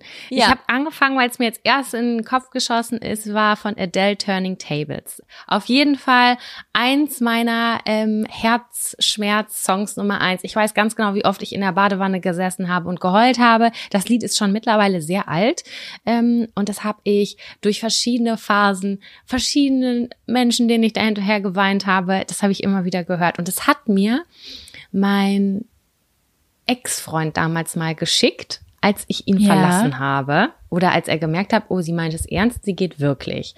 Und seitdem begleitet mich dieses, dieser Song und der ist aber, der löst zwar Herzschmerz aus, aber trotzdem mit so einem Lächeln im Gesicht. Ich kann es nicht anders erklären. Der ist nicht, ich bin am Boden zerstört und ich will gar nichts mehr, sondern ich bin am Boden zerstört, aber ich krieg's wieder hin. So. Das muss ich So mir gleich mal das an. anhören. Ich, ich habe, ich finde es so spannend, dass der erste Song, den du vorstellst, ein Adele-Song ist, weil ich, ähm, ich habe Adele nie so richtig gefühlt und gerade bei Kaulitz Hills, äh, Bill Kaulitz ist ja großer Adele-Fan und irgendwie habe ich gedacht, ich will dem Ganzen noch mal eine Chance geben, so wie ich Game of Thrones nie aufgeben wollte. Und ja, das sind zwei gute Sachen.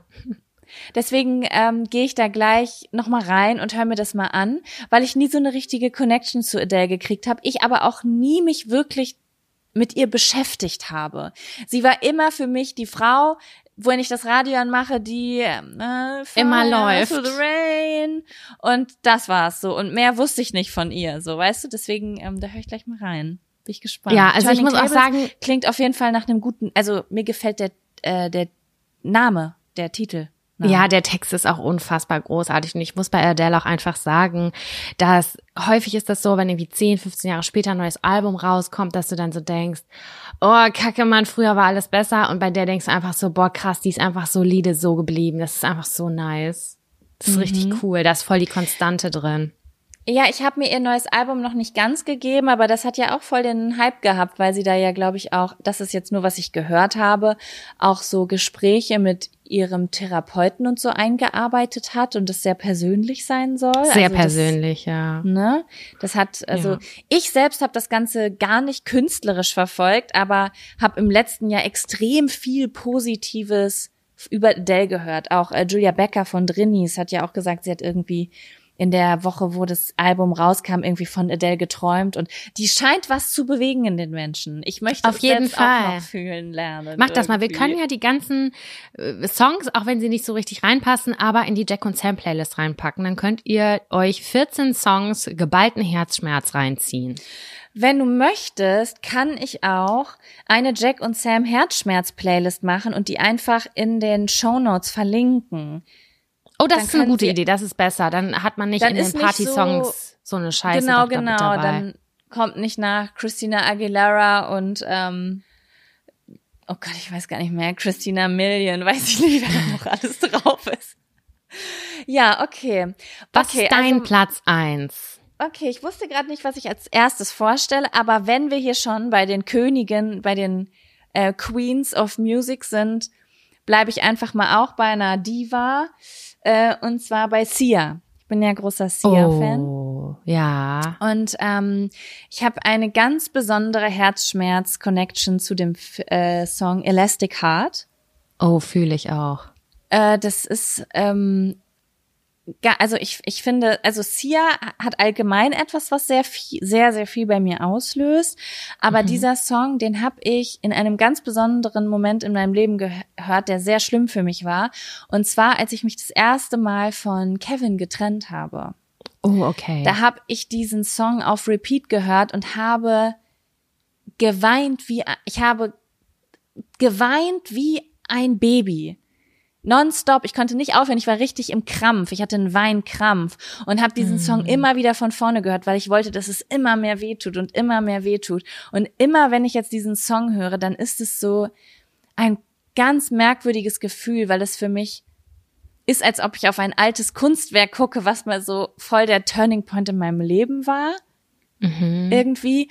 Und was mich auch ein Stück weit natürlich immer wieder daran erinnert, in schwierigen Phasen zum Beispiel, mh, warum ich mich entschieden habe, wieder zurückzukommen. okay. Weil ich bin ja wie noch mit ihm zusammen. Wir waren ja. Ja. zweimal getrennt am Anfang unserer Beziehung und sind dann ja trotzdem jetzt jahrelang wieder zusammen gewesen. Und ja, deswegen ähm, kommt Elastic Heart von Sia auf, auf Platz eins. genau, aber es sind, also wie du schon gesagt hast, auf den Mann, der erste, das, das sind alles Sachen, die, die sind gesellschaftlich geprägt. Auf Platz eins, der erste Platz. Auf Ähm, den Montag. wir haben Auf ursprünglich den haben wir Montag. mit Montag gelegt. Deswegen sind es sieben, weil wir von Montag bis Sonntag unsere Lieblingsessen So. und Getränke äh, geplant haben. So war Am das. Montag hören wir Sia und Adele. Yes. Am so, Dienstag Sam, was hörst du am Dienstag? höre ich John Mayer mit Free Falling und das ist aber eine ganz bestimmte Version, weil dieser Song ist gar nicht von John Mayer, der ist von Tom Petty, wenn ich mich nicht recht, also wenn ich mich richtig erinnere. Und es gibt eine Live-Version aus dem Nokia Theater. Auf jeden Fall geht es in diesem Song. Ich finde John Mayer fand den immer schon ein bisschen toll, auch wenn das so eigentlich nicht mein Genre ist, aber die Songs von John Mayer haben mich schon immer so ein bisschen getoucht. Und das ist quasi ein Song aus der Perspektive eines Menschen, also aus der jetzt in der klassischen Rollenverteilung würde ich jetzt einfach mal so sagen, der, der Typ, der einfach sagt, ja, du bist ein tolles Mädchen, du bist total toll, du bist eigentlich perfekt, aber ich krieg's nicht hin. Ich krieg's einfach nicht hin. Und ähm, das hat in mir immer ganz viel ausgelöst und er beschreibt das so toll und dieser, das geht so unter die Haut. Also ich habe zwei Songs auch, die immer live sind, also entweder eine Unplugged oder diese Live-Version, die, die lösen noch mal mehr in mir aus, wenn ich dann irgendwie so Klatschen am Ende höre oder auch so das Publikum noch mit so drin ist. Dann äh, 3, 2, 1, die Tränen laufen. Die Tränen laufen ganz doll runter. Mhm. Und dieser Song löst auch so ganz was Tolles oder Schlimmes, Herzschmerzmäßiges auch in mir aus. Aber immer so dieser Perspektivwechsel auf jeden Fall. Ja, schön. Das muss ich mir gleich mal anhören. Ich finde John Mayer auch echt cool, aber das Lied selber kenne ich nicht. Ich, das aber hat er, glaube ich, auch nie auch so ausgekoppelt. Das ist eigentlich nur so ein Cover von ihm. Mhm. Ah, okay, okay. Bin ich gespannt. Dein Dienstag? Mein Dienstag ist äh, unerwarteterweise, also das, äh, deswegen finde ich so spannend, dass wir zum Thema äh, jetzt diese Herzschmerz-Playlist machen, weil ich glaube, diesen Song, dieser Song wäre mir in keiner anderen Kategorie eingefallen, aber besonders in dieser Kategorie finde ich ihn sehr beeindruckend. Und zwar von Curse und was ist jetzt? Erinnerst du dich noch an den oder kennst du Na den? Na klar, voll, total. Ich finde, also das ist ähm, ein Song, den ich unfassbar besonders finde, der mich damals unfassbar beeindruckt hat. Also das ist kein Song, den ich jetzt mit einer Trennung in Verbindung bringe oder zu dem ich gelitten hätte. Aber immer wenn ich diesen Song, also es ist nichts, was ich mit mir in Verbindung bringe. Aber immer wenn ich diesen Song anmache, weine ich der, der berührt mich ganz tief, Krass. weil der mit so viel Schmerz geschrieben wurde.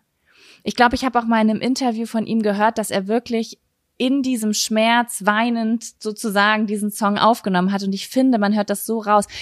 Der Text ist ein bisschen, also wer sich gerade getrennt hat und äh, irgendwie Schuldgefühl hat, hört euch den auf gar keinen Fall an. Es ist auf jeden Fall Shaming dafür, dass man Schluss gemacht hat. Er ist unfassbar wütend auf seine Ex-Freundin und verzweifelt und depressiv und, aber ich finde, das ist ein ein ganz besonderer Song, ein ganz ganz äh, persönliches Lied, wo ich es immer so richtig spüre, dass jemand alle Schatten von links auf rechts gedreht, äh, von rechts auf links gedreht hat und so veröffentlicht hat. Und da habe ich sehr großen Respekt vor. Weißt und, du, aus welchem ähm, Jahr dieser Song ist? Ich gucke mal gerade, ob das hier steht. Bei steht das im, bei Spotify sind es Sachen, die da 2003 habe ich gerade nachgeguckt. Ja, schon alt, schon alt. Hm. Ich konnte es nämlich auch ja. gerade gar nicht zuordnen, in welchem, in welchem Jahrzehnt befinden wir uns gerade. Das fiel mir gerade total mhm. schwer, weil Curse ist für mich, da war ich ganz klein. Ja, ja, das ist, ähm, ich weiß gar nicht. Ich war, glaube ich, so, ich war Teenager, als ich den Song irgendwo auf einer CD hatte. Und es war immer so, oh, ich weiß nicht, der hat immer irgendwie tief gesessen, weil der ste er steigert sich auch immer weiter rein in dem Lied. Er wird immer lauter und immer wütender. Und es ist so, wow, es ist äh, crazy auf jeden Fall. Ja, heftig. Ja. Ich habe deutsche Songs gar nicht beachtet und jetzt, wo du das so sagst, auch so alte Freundeskreis-Songs und so, ne, die lösen auch so viel in mir aus, aber ich weiß auch nicht, ich habe die jetzt alle irgendwie nicht mit drin gehabt. Guck mal, man hätte sogar Herzschmerz-Songs nochmal kategorisieren können in Deutsch und Englisch gefühlt. Ja, da ist, das ist, da sind so viele Optionen. Aber das ist ja auch das Schöne. Wir haben es jetzt so weit trotzdem noch, dass wir uns gegenseitig inspirieren können. Weißt du, wie ich meine? Ja, voll. Ich freue mich auch richtig, die Playlist mir anzuhören, wirklich. Ja, so, ähm, Sam, was ja. ist denn dein Mittwoch? Mein Mittwoch ist ein Song und zwar äh, auch von zwei Interpreten. Also der Ursprungssong ist von Robin und der heißt Dancing on My Own. Und ich kannte aber erst die Coverversion von Callum Scott als erstes. Und ich kann einfach nur rumheulen. Ich kann einfach das, den anmachen und weiß, okay, jetzt gleich kommt's. Die Version von Robin, das Original, ähm, die ist ein bisschen danciger, würde ich jetzt einfach mal sagen. Und die von mhm. Callum Scott ist ein bisschen dramatischer. Aber es ist quasi, man ist, man ist am Tanzen, man sieht die Person, die man liebt, und diese Person küsst eine andere Person. Und äh, das ist einfach, oh Gott, das, das geht einfach so ins Herz. Die Song, also der Song sowohl von ihr als auch von ihm, Hammer, Hammer, einfach toll. Krass, kann ich mich auch nicht. Ich bin so gespannt gleich, die zu hören. Das ist so schade, dass wir die nicht abspielen können hier, oder? Wie geil wäre das, wenn du mir den jetzt vorspielen könntest und ich könnte mir die Lyrics parallel dazu durchlesen. Das wäre so toll, aber ich glaube, das geht GEMA-rechtlich nicht wahrscheinlich oder aus welchen Gründen auch immer. Es ist auf jeden Fall ein bisschen zu riskant. Deswegen hört unbedingt in die Playlist rein. Okay. Dein Mittwoch? Ähm, ich habe natürlich wieder zu viele Sachen aufgeschrieben und muss mich natürlich jetzt entscheiden. Ähm, mein Mittwoch ist von Elif unter meiner Haut. ah, den kenne ich gar nicht. Das ist ein sehr, sehr, sehr, sehr schönes Lied. Und ähm, Elif ist eine deutsche Künstlerin, kennen vielleicht, also die hatte, das letzte Jahr war schon sehr erfolgreich, hat sehr viele Features gemacht, auch mit äh, vielen Leuten, unter anderem auch mit äh, Katja Krasavic und Das habe ich gehört. weiß ich gar nicht, was alles. Auf jeden Fall eine deutsche Künstlerin, die ähm, sehr, sehr emotional persönlich und tiefgehende Texte eigentlich so ihr ganzes Leben lang geschrieben hat, kommt, glaube ich, ursprünglich damals von Deutschland sucht den Superstar, ist da Ah, aber nicht okay. bis zum Schluss geblieben und ist dann sozusagen so Singer-Songwriter geblieben. Hab ich sogar mal kennengelernt damals. Also ich habe sie äh, kennengelernt auf einer Party, bevor ich wusste, dass sie Musik macht. Und so habe ich zu ihr gefunden und heutzutage habe ich gar nichts mit ihr zu tun, aber bin super Fan. Und ähm, kann man auf jeden Fall abchecken. Und das Lied Unter meiner Haut, ich finde einfach, das hat einen ganz besonderen Text. Elif ist einfach sehr, sehr gut mit Lyrics und ähm, Metaphern. Und äh, sie spricht, es ist ein, es ist traurig, aber auch schön. Also es ist kein alles ist schlecht Song, sondern es ist ein, also der Songtext geht, ähm, ich trag dich unter meiner Haut, egal wie lange es brennt. Okay. Und ähm, ja, und singt dann quasi über die Zeiten, wo sie mit der geliebten Person durch Berlin gelaufen ist und sie äh, Musik zusammengehört haben und eine gute Zeit hatten und dass sie sich jetzt verabschieden, aber dass sie ihn weiter unter ihrer Haut trägt. Und es ist ein schöner Song zum, vielleicht für eine kleine Träne, jetzt nicht so, dass man Rotz und Wasser heult, weil sie so leidet, aber es ist, ähm, es ist ein schöner, melancholischer Song, den ich jedem empfehlen würde. okay, muss ich auch auf jeden Fall reinhören. Spannend. Ja, Sam, Donnerstag. Mein Donnerstag ist äh, von einer Künstlerin, den, das kenne ich noch gar nicht so lange, den Song. Also den kenne ich noch gar nicht so lange, den habe ich in einer Serie gesehen. Mensch, wie heißt sie denn? Das ist eine Künstlerin, die lebt in New York und die hat so drei Typen gleichzeitig am Anfang am Start. Ah, ich komme nicht auf die Serie, eine ganz schöne Frau.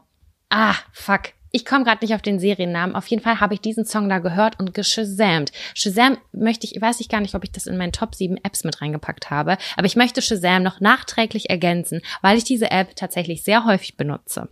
Findest du die Jedenfalls- besser als das Siri-Ding? Ach so, ich habe Siri immer ausgestellt. Ah, okay. Weil ich muss immer nur sagen, Siri, was höre ich gerade? Und dann versucht Siri das herauszufinden. Aber ich habe immer Ah. das Gefühl, dass Shazam manchmal sogar noch ein bisschen genauer ist. Bei mir ist das, äh, ich mag das bei Shazam, dass ähm, das ja auch so eine Art Playlist dann ist. Da kann ich dann so durchscrollen Ja. und kann so richtig geil sehen, was habe ich alles geshazamt die letzten Wochen. Ja, Und das ja, war voll. in einem dramatischen Moment in der Serie habe ich einen Song gehört von, ich weiß nicht, wie man es ausspricht, Michelle und dann fängt es an mit ND. Ich sag jetzt Geocello. Keine Ahnung, Fool of Me heißt der Song. Ah, Ihr könnt es euch angucken. Äh, ja, das ist auf jeden Fall ein bisschen kompliziert. Und ich kannte die Künstlerin nicht, ich kannte nichts. Ich war in diesem Moment in dieser Serie und ich habe das gehört und ähm, auf Shazam gedrückt und habe einfach nur gedacht, oh mein Gott, dieser Song hat mir in dra dramatischen Momenten bis jetzt, ich sag mal vor zwei, drei Jahren habe ich den erst entdeckt, hat er mir gefehlt. Der muss damit rein. Und der hat so eine Tiefe, so eine Schwere und so viel Trauer in sich. Oh, das geht richtig runter, das hörst Oh, du. aber auf da bin so ich eine- gespannt. Wow, Ich der hab ist grad einfach richtig- wow. Ich habe gleich richtig Bock, mich hier im Dunkeln an den Pool zu legen und ähm, so, so eine so eine Mellow-Stunde einzulegen mit unserer Playlist. Ja, ich fühl's auch, weil es ja heute auch so regnerisch ist. Irgendwie ist das schön. Aber es ist ja geil, wenn man sich das reinzieht, wenn es einem nicht schlecht geht, gerade so, weißt du? True, auf jeden Fall. Ja. Genau, das ist mein Song. Da kann ich gar nicht so wahnsinnig viel zu sagen. Ich habe die Künstlerin nicht verfolgt, aber der Song ist auch schon wahnsinnig alt, meine ich. Ja, es ist, weißt du, es ist mir letzte Woche auch wieder aufgefallen. Ich habe so einen Song gefunden von, oh mein Gott, das, den habe ich richtig, richtig tief gefühlt. Und dann habe ich die restliche Musik von dem Künstler abgecheckt und die war einfach komplett anders. Kennst du das? Wenn du so einen Song findest, der so, dass du hast das Gefühl, der ist für dich geschrieben worden, dann denkst du, du hast einen Künstler, eine Künstlerin gefunden und dann sind die anderen Sachen ganz anders. Sowas passiert mir relativ Ja. häufig. Hast ja, du das? verstehe ich. Äh, ich habe gerade übrigens auch nochmal nachgeguckt, der ist von 99, der Song, und der ist mir noch nie Mm. aufgefallen. Also er wurde mir noch nie ausgespielt, never ever. Ja. Wo Dein sind wir? Bei Donnerstag? Donnerstag. Ja, ich bin bei ja. Donnerstag, ne? Auf meinen Donnerstag kommt Jolene von Dolly Parton. Jolie. Ah, den kenne ich ja. Na, natürlich, den kennt man. Ich liebe den einfach. Also ich liebe auch die alt, also äh, Miley Cyrus hat eine neue Version gemacht, die ich auch großartig finde. Aber Dolly Partons Version, die Originalversion, die ist einfach, Body geht ganz tief ins Herz bei mir. Also ähm, kennen bestimmt die meisten. Wer es nicht kennt, ist halt schon ein älterer Song. Ich guck mal gerade von wann genau. Ist auf jeden Fall aus einer anderen Zeit, ne? Warte mal, ach, das ärgert mich jetzt. Ist das 80er oder 70er? 1974. Mhm. Ähm, das ist noch eine andere Zeit. Das hört man auch, wenn man den Song hört, weil es noch mal, das kommt noch aus einer Zeit, wo auch Ehen noch ein bisschen ein ökonomischeres Konstrukt waren, glaub, oder beziehungsweise auch Ehen einfach für die Ewigkeit waren. Es, äh, es ist sozusagen Dolly Parton singt über Jolene, eine Frau, die sie gesehen hat, die wunderschön ist, und sie bittet Jolene in diesem Song, ihr nicht den Mann wegzunehmen, weil sie ihn so liebt und sie aber weiß, dass Jolene so schön und so verführerisch ist, dass sie ihm den Mann wegnehmen könnte. Und für Jolene wäre es aber nur eine Affäre, aber für sie ist es die Liebe ihres Lebens und es würde für immer Ui. Herzschmerz bedeuten. Und Ja. ich weiß nicht wieso, immer wenn ich das höre, es ist für mich, das macht in mir auch ein ganz doll feministisches Gefühl löst dieser Song in mir aus, weil es auch nochmal so dieser, dieser Schmerz irgendwie ist, der, weiß ich nicht, auch noch, der auch in vielen Ehen einfach früher war, weil Frauen ja auch so, so untergeordnet waren, auch noch auf eine Art und Weise. Weißt du, wie ich das meine? Ja. Bei der Geschichte musste ich aber auch gerade einfach noch an hier Brandy und Monica denken, The Boy is Mine, wo The es Boy auch diese. Rivalitäten zwischen zwei Frauen gibt und äh, der ist ja auch noch nicht so alt. Der, was war das, 99 oder so? Keine Das Ahnung. stimmt, das stimmt. Ja, ich finde es einfach ganz besonders, dieser, dieser Schmerz, den ich so gar nicht kenne. Also etwas, womit ich nicht groß geworden bin. Dieses, dass eine Frau eine andere ansingt und sie bittet, ihren Mann nicht wegzunehmen. Es war, mein, meine Welt hat ein bisschen so, ist ein bisschen shattered gewesen, als ich dann ein Konzert von Dolly Parton geguckt habe und sie gesagt hat, dass diese Story gar nicht echt ist, sondern sie hat nur eine Oh, wunderschöne, nein. Sie hat eine wunderschöne Frau irgendwo bei der Bank gesehen, die da gearbeitet hat und die hatte halt irgendwie ein, ein Namensschild und da stand Jolene und dann hatte sie das Bedürfnis, über diese schöne Frau ein Lied zu schreiben und dabei ist das Wort, Jo- äh, das Lied Jolene entstehen und ich war so traurig, weil ich so, weil das Lied so tiefe Emotionen in mir auslöst, dass ich wirklich gewettet hätte, dass das wirklich passiert ist. Aber es ist nicht Ja. wirklich passiert. Aber ja. Ich bereue gerade schon fast, dass ich es erzählt habe, weil irgendwie Damit du die Geschichte auch nicht noch bei anderen zertrümmerst. Okay, verstehe. Ja, wahrscheinlich. Aber ja, das wäre mein Donnerstag. Sam, was ist dein Freitag? Ich mu- muss auch einen aussortieren, glaube ich. Und zwar ist es äh, Lauren Hill mit X-Factor. Und zwar ist, gibt's, also Lauren Hill ist meine, ich glaube, meistgehörte Künstlerin. Kann ich nicht sagen, aber ich glaube schon. Aber dieser Song, das ist quasi eine, naja, wie kann man sagen, fast eine toxische Beziehung, die darin beschrieben wird. So zwei Menschen, die sich nicht gut tun, die sich total lieben, aber am Ende haben sie beide Narben. Und ähm, das ist, das geht so unter die Haut. Und ich habe das den Song tausendmal gehört, weil man kennt es natürlich auch, man hat sie auch schon in Beziehungen gefunden, äh, befunden, wo man sich nicht gut getan hat. Und wenn dieser Song dann kam, dann habe ich das nochmal so tausendmal verstärkt, dieses Gefühl. Und äh, ich liebe ihre Stimme einfach über alles. Und deswegen ist das, finde ich, ein ganz, ganz, also es ist ein ganz, ganz wichtiger Song für mich. Der ist ganz wichtig für mich, dieser Song. Ja. Oh, spannend, da freue ich mich drauf. Ich finde Lauren Hill auch ganz toll, aber den Song kenne ich nicht. Ja, ist auch nicht so einer der meistgespielten, würde ich sagen. Mhm. Aber der Text ist einfach großartig. Ja. Wo sind wir? Beim Samstag, ne? Ja. Okay, mein Samstag ist, sorry, ich hatte kurz hat mein Gehirn einfach ausgestellt.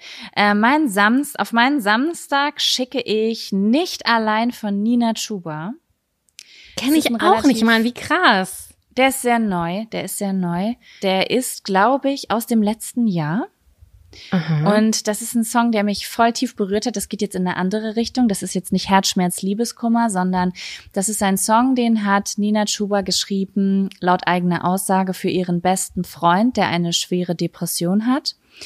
Und der geht ganz tief bei mir. Also ähm, ich habe in meinem Leben sehr viele Menschen um mich rum gehabt, die extreme Struggles mit Depressionen hatten.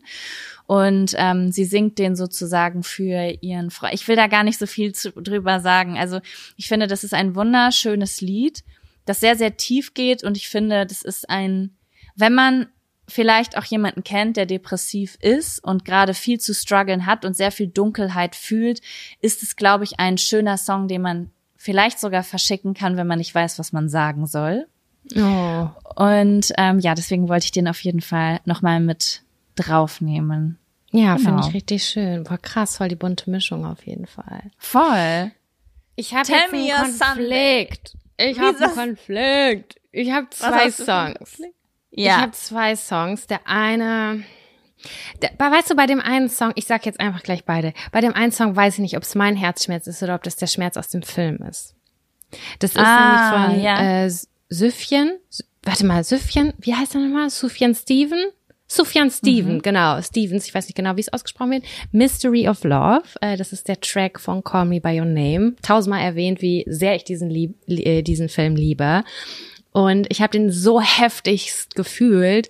Und dieser Song, den habe ich da das erste Mal, und auch den Künstler das erste Mal äh, durch diesen Film eigentlich kennengelernt. Und all seine Songs gehen eigentlich in die gleiche Richtung, würde ich sagen. Die sind alle sehr sanft, kann man sagen, sehr melodisch und ähm, weniger textlastig. Und ja, das ist Mystery of Love auf jeden Fall. Den finde ich ganz toll, aber den habe ich aus einer anderen Perspektive. Den habe ich halt selber nicht durchgelebt, sondern das, der hat mich halt einfach durch diesen Film äh, so abgeholt. Und ich muss den anderen, den muss ich jetzt noch sorry hinterherhängen. Sag, hau raus. Der ist auch von Lauren Hill. Das ist halt, wie gesagt, äh, die hat all meine Gefühle unterstützt. Äh, I Remember heißt der Song. Hat Interpretationsspielraum, aber ähm, man zeigt auf jeden Fall, wie wohl man sich eigentlich in der Nähe eines Menschen gefühlt hat. Da aber die Live MTV Unplugged Version, denn ihre Stimme bricht beim Singen weg. Und als ich das das erste Mal gehört habe, da ist Pow, ich war weg. Ich habe geheult, Rotz und Schnöppen und sie überspielt das dann auch nochmal, aber du hörst, wie ihre Stimme immer kratziger, trockener wird und du merkst, sie fühlt diesen Song zu 1000 Prozent und ist total traurig äh, oder berührt und deswegen musste der jetzt auch noch ganz kurz mit rein. Sorry. Ja, das kann ich zu 100 Prozent verstehen. Und wir sind ja auch beim Sonntag, da hat man ja auch mehr Zeit, Musik zu hören. Richtig. Ne? Was kommt denn bei dir drauf? Du hast gesagt, du strugglest auch mit zwei Songs, deswegen nimm doch auch gerne noch, zwei- noch einen mit rein. Mein Sonntag ist sehr dramatisch. Haltet die Welt an von Glashaus. Oh. Das ist ein Song, der sich auch nicht um Liebesherzschmerz dreht, sondern um Trauer. Und äh, darum dreht sich der Song auch. Haltet die Welt an, es fehlt ein Stück. Und ja, den habe ich sehr, sehr viel gehört in meinem Leben, auch sehr, sehr viel als Teenagerin und sehr, sehr viel auch während meiner Trauerphase, um so alle Gefühle zu fühlen und rauszulassen. Ja, ich habe gedacht beim Thema Herzschmerz, weil wir bestimmt nicht irgendwann noch mal eine Playlist machen zum Thema Trauersongs, ähm, dachte ich, könnte das auch noch mal seinen Platz finden. Schöner Song auch.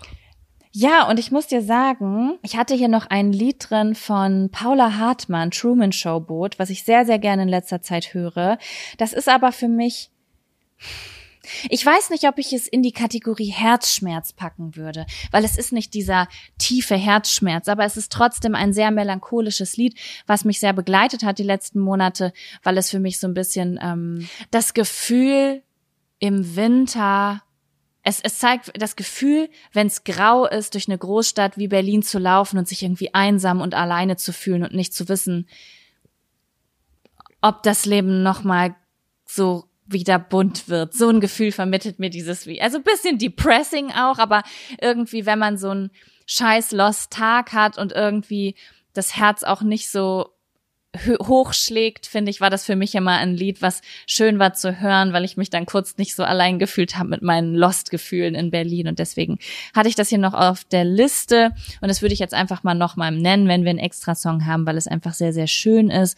Und ähm, meiner Meinung nach auch künstlerisch und verbal sehr, sehr schön aufgearbeitet ist und deswegen würde ich das noch mit reinpacken. Mein Gott, ey, das ist ja eine richtig krasse gute Liste geworden. Ähm, ich Voll! weiß auf jeden Fall, was ich jetzt. Meine meine Dramaliste bei Spotify bei Spotify heißt Badewanne. Badewannenhits. Aha. Mhm. Und äh, die deine muss ich dann auch noch mal reinhören und dann noch mal auf meine private draufpacken. Da sind noch ein paar andere Sachen, Sachen drauf.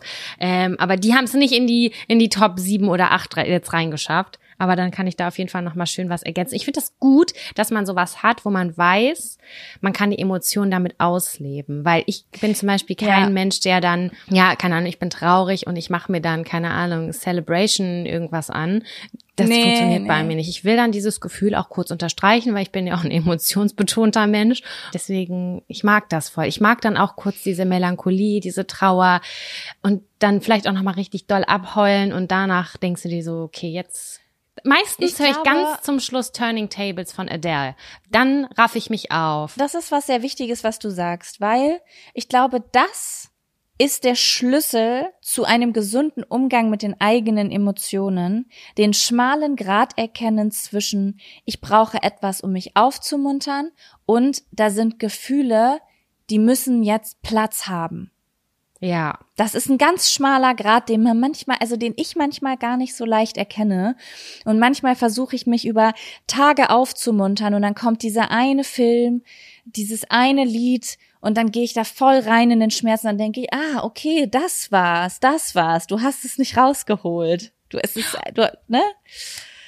Ey, ja. da fällt mir ein, das müssen wir jetzt nicht als nächstes machen, aber ich glaube, die Top 7 Herzschmerzfilme, die würden wir auch hinkriegen. Oh, ja, die sind auch, das wäre auch richtig gut. Mhm. Das wäre auch gut. Weil da Filme, suche ich oh mein nach. Gott. Jetzt, ja. So nach Zusammenfassung. Ich gucke auch ganz häufig, wenn ich so was recherchiere, so einen Film wie, ich zum Beispiel Miss, äh, hier, wie heißt er denn? Call Me By Your Name. Filme wie Call Me By Your Name. Suche ich dann und dann gucke ich, was da so vorgeschlagen wird.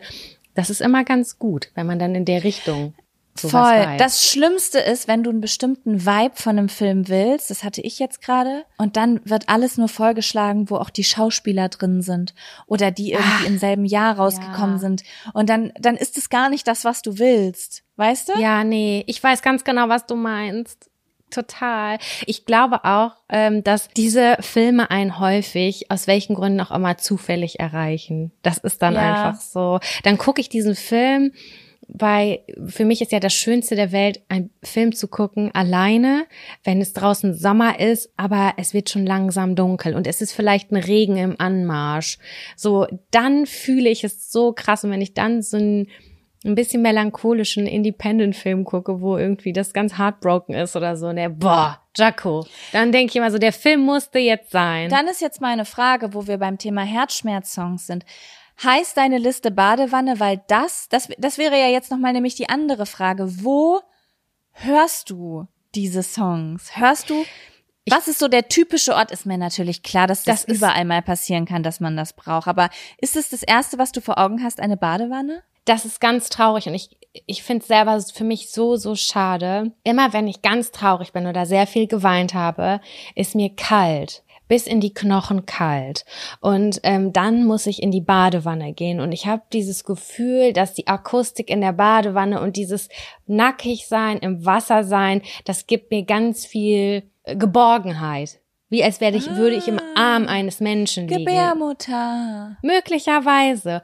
Und da ich jetzt aber schon seit anderthalb Jahren keine Badewanne mehr habe, heißt diese Liste zwar noch Badezimmer-Playlist und das habe ich auch immer gemacht. Und bei, auch im Sommer bin ich dann baden gegangen, wenn ich mich ganz traurig gefühlt habe. Habe ich jetzt nicht mehr. Das heißt, eigentlich glaube ich jetzt gerade in erster Linie beim im Kochen, Essen machen, mhm. irgendwas mit Essen in der Küche oder aber spazieren gehen, weil ich lieg auch, glaube ich, selten einfach auf dem Bett. Und Zugfahren. Zugfahren ist auch immer ein Ding für mich, ähm, wo ich emotional mich sehr gut in etwas reinfühlen kann. Ah, okay, okay. Mhm. Ja, ich habe nicht diesen Geborgenheitsort in, in, äh, in meinem gerade jetzt zu Hause wie in ja. der Badewanne. Den muss ich mir noch erschaffen irgendwie. Ja, das ist spannend. Ich gehe tendenziell eher raus, um so eine Musik zu hören. Mhm. Ja, also was ich, ich auch gerade mehr. Ich habe dann direkt so dieses es ist Herbst oder Winter, ich habe eine dicke Jacke an, ich kaufe mir verbotenerweise eine Schachtel Zigaretten, weil mein Herz schmerzt, hallo? Drama muss Und unterstrichen werden. Drama und dann laufe ich um den Block, aber immer wieder. Ich laufe immer wieder um den Block und höre dieselben, höre dasselbe Lied. Immer wieder und gehe immer tiefer in den Schmerz rein. Und es ist fast so, als würde es sich gut anfühlen, dass weh tut. Diese Emotion. Also ist, ich, Ich, finde fühle auch es zu das- 100 Prozent. Ja. Doch, ist bei mir genauso. Deswegen das sage ich dann auch auch- immer, Traurigkeit ist für mich zum Beispiel kein negatives Gefühl. Überhaupt nicht. Also Nee. jedenfalls nicht die Art von Schmerz da. Das ist sogar sehr erstrebenswert für mich irgendwie diese Art von Schmerz, die ich fühle, wenn ich diese äh, diese Lieder höre. Ich finde, das hat so eine sch- wunderschöne Dramatik irgendwie. Und das war es auch, als ich mir jetzt diese Songs nochmal angehört habe, um das jetzt für heute rauszufinden. Dann konnte ich auf mich zurückblicken, wie ich in der Badewanne gesessen habe an dem und dem Tag oder ich habe das so gefühlt, aber ich konnte das gerade so von außen betrachten, aber diese ich habe gemerkt, wie habe ich mich gefühlt. Ich habe in einen melancholischen Film zurückgeguckt. Das war irgendwie voll besonders Mhm. eben, als ich die rausgesucht krass. habe. Das war cool. Das hat mir Spaß gemacht. Ja, mir auch, voll. War eine schwere Folge so ganz insgesamt, ne? Eher, Ja, eher so eine die war emotional schwerere.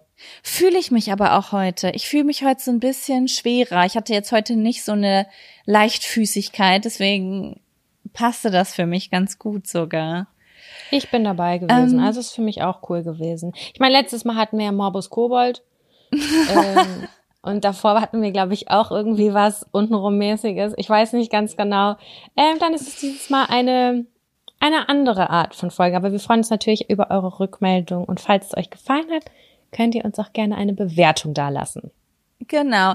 Ich werde jetzt gleich, wenn du magst, kannst du mir noch einmal kurz die Songs schicken per WhatsApp Ja, und dann mache ich sofort eine Playlist fertig und äh, stell die online und schick dir die auch. Du hast die natürlich als erste und dann wenn ihr Ja, dann, ist ich höre die nämlich dann auch direkt. Da habe ich Bock drauf. Ja, ich, nämlich will- auch. Ich hab, Ich will das nämlich auch fühlen, was du dann da gefühlt hast. Oder gucken, ob ich das auch fühlen kann. ja, ich bin gespannt. Ich bin gespannt auf jeden Fall.